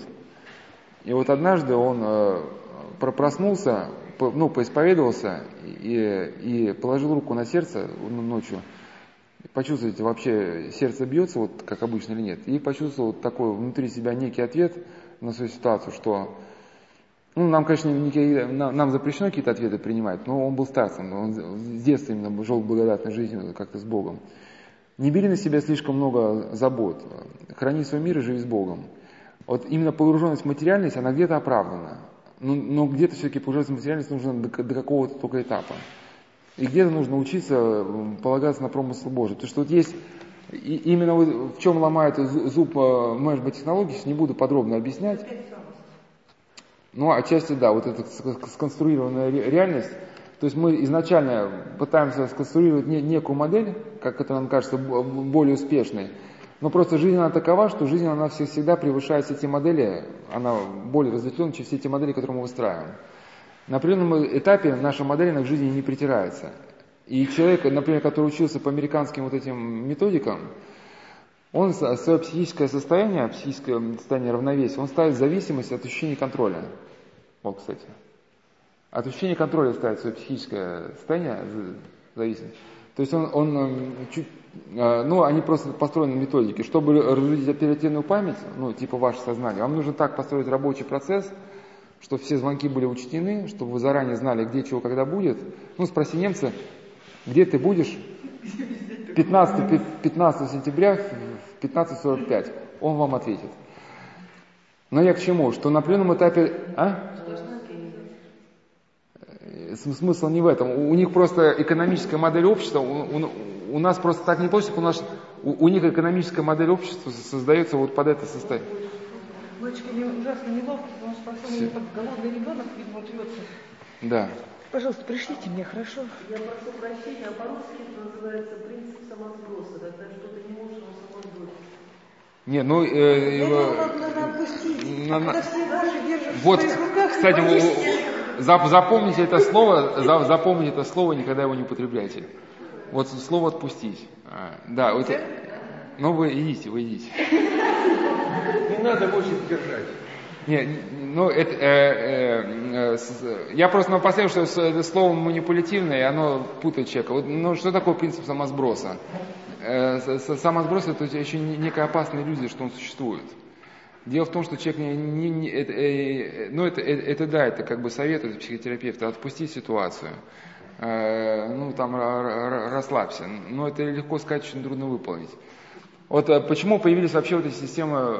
А, ну сейчас женщина ушла, не Нет, говорит. просто ты, если что-то, не- что-то если идет уже перегруз конкретно, если ты что-то не, то есть ты все не успеешь сделать, ты все равно что-то вынужден будешь делать, потому что все ты успеешь. Но здесь и- и- именно здесь, здесь, здесь человек не может не, не просто делать, ему не- э, необходимо принять некое сознательное решение, почему я это не делаю и для чего не делаю. И, э, но, но именно не- если ос- момента сознательности не будет, человек не успокоится. Но я, я к чему? Что если вот подытожить, что вот эти все современные методики, они построят, строятся так, чтобы создать экономическую модель и экономический ваш режим дня, ну, производственный цикл ваш личный, чтобы испытывать ощущение полного контроля над происходящим. Ну и тогда, мол, вы, испыт... вы выйдете из этого состояния полного стресса.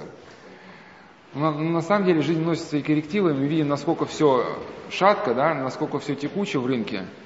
И человек, который успел э, э, за несколько лет, э, ну, это у него образуется нек- некий навык, как сообщающие сосуды, да, у него, если он ощущает все под контролем, значит, у него состояние психического равновесия. Но э, как раз нюанс в том, что когда человек все больше и больше погружается в систему менеджмент технологии, у него все, больше и больше ситуация выходит из-под контроля. Ну почему? Даже на каком-то этапе вы разгребаете свой рабочий стол, там какие-то документы, да, там э, э, вот, эта папка, значит, в банк, это там детский садик, это там долги, например, да, вы рассортировали. На каком-то этапе успокоились. А ведь дальше, ну, это сортировать можно дальше, значит, в банк это, да, это приход-расход, в детский садик, там можно ну, сортировка дальше. И вы понимаете, что или живите, спите, а, а эту папку можно именно как бы дальше продолжить, да. Ну, встаете, снова разложили, а потом сортировка идет дальше. Ну, и если раньше еще человек, который жил как-то, ну, жил как мог вообще, что-то успевал, что-то не успевал, тоже не были какие-то стрессы. На каком-то этапе ему система, она помогает. Он разг- разгреб стол, стол чистый. Но вот появилась какая-то бумажка, которая лежит на столе. Раньше мне внимания не обратил. Но теперь по системе к этой бумажке он должен как-то определиться. И уже эта бумажка, она будет ли- лишать его какого-то душевного равновесия. А на каком-то этапе происходит вещь, вещь э, такая, что просто э, либо человек погружается в такой поток дел, когда он просто даже не может вести все эти хитроумные списки, э, когда все держать под контролем, когда вот э, эти дела сыпятся, сыпятся и сыпятся и сыпятся. И здесь, если человек не научится каким-то образом э, полагаться на промысл Божий, вот э, действительно веря, что ни один волос э, без воли Божией не падает с головы, он никогда не сможет избавиться от этого ощущения страха, а, этой тревоги. Об этом очень хорошо писал преп- преподобный Саксирин. Я не помню, какое слово, но по главе, если посмотрите его книги, а, слово трех способов ведения. Вот я проводил цикл бесед про алкоголь, там рассказывал про состояние ти- тирании мозга. Ну, когда у человека есть некое ощущение, которое он не может освободиться, и ну, из-за этого пьет. Но вот именно э, ведение, когда человек все пытается держать под контролем. А на определенном этапе ведь, ведь он понимает, что мы все держать под контролем не можем. Если, например, э, мы услышим, что на, на Соловки, поп- ну, на Соловки вред не попадет, но живете в Москве, попал там вирус чумы. Как, как вы можете эту палочку контролировать? Она где-то там а, по какому-то там Кунцево идет, да, а вы живете в Кунцево. Значит, вы залетит она в ваше окно, не залетит, да? И вот человек начинает как бы над этим ломать голову. А? А? Ну, ну, не, ну, ну, ну, я просто говорю, что, что есть моменты, когда человек контролировать просто не может по определению. И, и, и, и, и, и если нет какой-то глубокой укорененности, а, а, а ведь вера у нас развивается, она, она, она ну, как, какими-то шагами, когда мы действительно положились, э, отдались этой вере, положились, мы, и, и наш опыт свидетельствует, что мы не обманулись. И эта вера как бы укрепилась. Да, и, и, и поэтому потом, а потом, да, как и апостол Павел говорил, что, что люди, движимой верой, преодолевали острие меча, да, там были сильны в битвах. Ну, это в, в послании к э, апостол Павел к евреям. Ну, а, а если подытожить вообще ответ вот, вот к этой женщине, конечно, здесь нам надо отчасти приобретать те свойства, которым обладала эта девочка Момо. Ну, Энде Михаэль, ну, как это сказал, конечно, в притчах прообразом. Ну, или можно, или второе дать толкование, что Момо это как образ этого даже духовника, ну, даже если у нас нет, то есть все равно как... Э, ну, то есть Момо это весь комплекс, я сказал, что Момо это символ э, всех, э, символ комплекса мер, который человеку помогает найти самого себя, как бы обрести самого себя. А что такое обрести самого себя, это как бы отдельная беседа, да? Ну, которую мы сейчас развивать уже просто не будем, что же.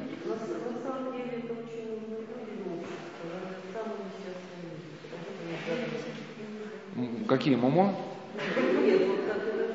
Ну, ви, ну, ви, ви, ви, ви, а, а, кстати, ну, ну, ну я, я бы не сказал, я, бы я бы с вами не очень согласился, потому что то, что человек загнан, э, это, в принципе, видит вопрос-то решаем.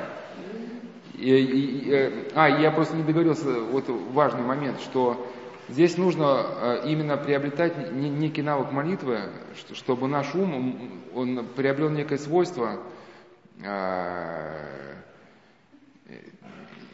не, не приклеиваться к, к этим мыслям, которые окружают каждое действие. Вот, например, вы идете окунаться в купель, да, вот на крещение. Мы вчера говорили – Зачем человеку спрашивать, думать, там, холодная вода, не холодная? Понятно, понятно что она холодная. Но э, когда человек идет в купели, вот некие мысли начинают обсуждать. Вот вода холодная, а как я буду входить, а как я буду выходить? И, и, ну, ну, для кого как. Не, некоторые люди увидели, как они выскакивают, они, они, они же не знают, в какую сторону смотреть просто. Он выходит и ему говорит, туда, туда выходи, потому что у него ну, состояние шока.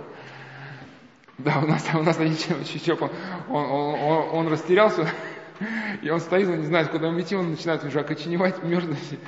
А, а в состоянии шока одеться он одеться не может, не знаю, ну его... Ну, я к чему? Что вот, вот это э, пять, пять бесед в системе, вот чтобы научиться преодолевать уныние, не говорю, что я уныние умею преодолевать, но часто нас сбивают с ног именно помыслы. Вот когда мы что-то делаем, если бы мы как-то ну, владели вот, каким-то хотя бы начальным навыком молитвы, просто делали, Э, сосредоточились и не принимали лишних мыслей. А вот эти мысли, они вот здесь закружены. Ну, это, грубо говоря, идете по рынку, у вас есть 500 рублей там, э, купить крупу, там, яйца, сыр. Он говорит, вот, там, посмотри, вот, вот это, там, крокодиловая кожа натуральная, по дешевке отдам, брат, только тебе, потому что я тебя уважаю. Вы купили какой-то бумажник, там, за 50 рублей. Ну, значит, при, пришли домой, там бумажник, какие-то батарейки, а, фонарик, который может быть одновременно ручкой, а может одновременно там, с пропеллером летать. Ни яиц, ни сыра, ни масла, да? Ну, ну и подобным образом человек пока идет какой-то, да, по, по, по, пока идет какой-то цели, мысли начинают его во все стороны просто растаскивать.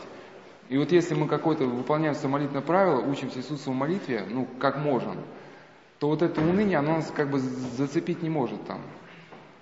Вот, по, по, по, по поводу, по поводу, значит, да, по поводу, как, как, какая-то женщина слово сказала, все. Отпустить. Да, от, от, отпустить. Ну, на самом деле, вот это часто употребляется к слову, ну, э, Бесполезно. Не, ну, ну э, как, какой-то конфликт, ну, ну отпусти этот конфликт. Ну понятно, ну отпусти, э, его не отпустить. И какая отпустить, не отпускается? Вот те, кто работает с заключенными, вот они знают, что есть такая вещь, называется комплекс осужденного. Я часто им рассказываю, потому что вещь, конечно, страшная. И действительно, это она не оставляет нам иллюзий. Если человек совершает насильственное преступление, он не может освободиться от а, негативного самоощущения. Он продолжает жить в своем преступлении. Ну, Достоевский точно это писал, преступление наказания. Вплоть до, вплоть до выброса всех вот этих э, моментов, про которые ты рассказывала. Адреналина. Ну, я просто у нас тут медик, мы с ним как-то. Ну, когда человек в момент совершения убийства, у него вот это некое эмоциональное состояние, выброс вот этих всяких... А, а, да, да, да, да, да. И он лежит просто, лежит, спит в тюрьме, вдруг у него это опять вспышка, опять, опять он возвращается в это состояние, и идет, ну, он как бы в этом состоянии застревает. И это состояние отпустить, оно не получается. Человек бы рад бы отпустить, но не может. И здесь для человека, либо он уходит в полную деградацию, ну, становится таким циничным, прожженным муркаганом уже. Ну, начинает пить, материться, ну, он, он, то, то есть, грубо говоря, он становится настолько грубым, что он просто уже не ощущает этого сострадания. Для него там уже убить, убить одного, второго, третьего. Ну, кстати, на самом деле так и женщина происходит. Когда она совершает первый аборт, она становится перед неким выбором. И вот ее начинает мучить. И либо она это осознает, из этого уходит, либо она уходит в, в, в эту деградацию, становится сценичной самкой. Для нее, да, что, аборт, да, ну там я сделала пять штук, никакой депрессии, а, а, а сидит сама, да, как я рассказал, с выключенным светом, одна в комнате, часами. Рассказывает, что никакой депрессии у нее при этом нету. Либо человек начинает воцерковляться. Э, через глубокое осознание своего падения, через изменение всей своей жизни – да, но вот так усилием ума, но это, это, это не, некие, некие иллюзии, просто психотерапия, она наполнена какими-то советами, которые являются советами, псевдосоветами. В каких-то отдельных случаях, а, возможно, некая христианская аналогия с термином, ну, оставь на волю Божию. Ну, например, вы человеком пытались, пытались ему помочь, он вам обратился там, там, Вася, помоги мне. Вы с человеком сделали все, что для него могли. Но вот он, допустим, почему-то посчитал, что вы его обидели, хотя вы не хотели обижать. Ну, и отказался от вашей помощи и остался, ну, как говорят, в гордом одиночестве. И вам ничего не, не удается ему сказать. И здесь бы духовник сказал, ну, знаешь, если ты сделал все, что мог, ну, оставь на волю Божию. Может, человек сейчас не поймет, может, потом поймет. Да, а, вот, но, но там, где, где, где, где нужно что-то исправить, и нужно что-то сделать себе по нужно примириться. Вот если вы, да, сделали попытку примирения, но не получилось, может быть, скажет, примирись, попробуй через какое-то время еще примирись. А, а если и тут не примирились, человек вас не хочет слушать, ну тогда оставь на волю Божию. Ну молись просто за этого человека, да, тогда. Может, Господь его коснется как-то. Но вот так просто взять сходу отпустить, значит, э, у меня там, значит, 500 человек голодных, ну, я эту ситуацию отпускаю. Да, там. Батюшка, вы сказали, читать псалтырь. Закладываю предприятие, уезжаю там, на Багаму, в Израиль. Там, да, читать псалтеры в церковном славянском или в переводе, или сначала так, а потом в переводе? Ну, вообще, конечно, в идеале славянский язык – это язык совершенно уникальный. Я даже знал одного человека, который работал в таких, э, э, ну, органах, что ли, да. Э, но, опять же, я с этим знакомым не был знаком настолько плотно, что мне какие-то секреты там разведал. Просто говорит, что были, были исследования ну, в, этих органах, там, где дела связаны со связью, ну, там различные исследования проводились, в том числе, ну, я могу предложить, что различные исследования проводились, но то, что он рассказывает, что 100% проводилось исследование псалтири. Э, читали псалтирь на славянском и читали в русском переводе. И замеряли вот какие-то колебания, но связисты все, все, все это знают. И когда читали псалтирь на славянском, да, прослеживался некий устойчивый какой-то гармонизирующий ритм, э, которого не, наблюдалось при прочтении на русском переводе. Но для начала нам надо все-таки переводе. Вообще в, в, в, идеальном положении, вот в, в, в, идеале можно начинать с этой учебной псалтирия. Она там, закажите через интернет, там учебный псалтирь, половину на славянском, да, и просто подглядывать. А вы несколько раз круг почитайте псалтирь, уже поймете, потом перестанете подглядывать. И вот вы сказали, э, там happy people, э, надо познать любовь и э, предназначение человека. В чем оно? Познание Бога? Я так понимаю. Ну, тут вы чувствуете, Не в познании, а познание цели жизни.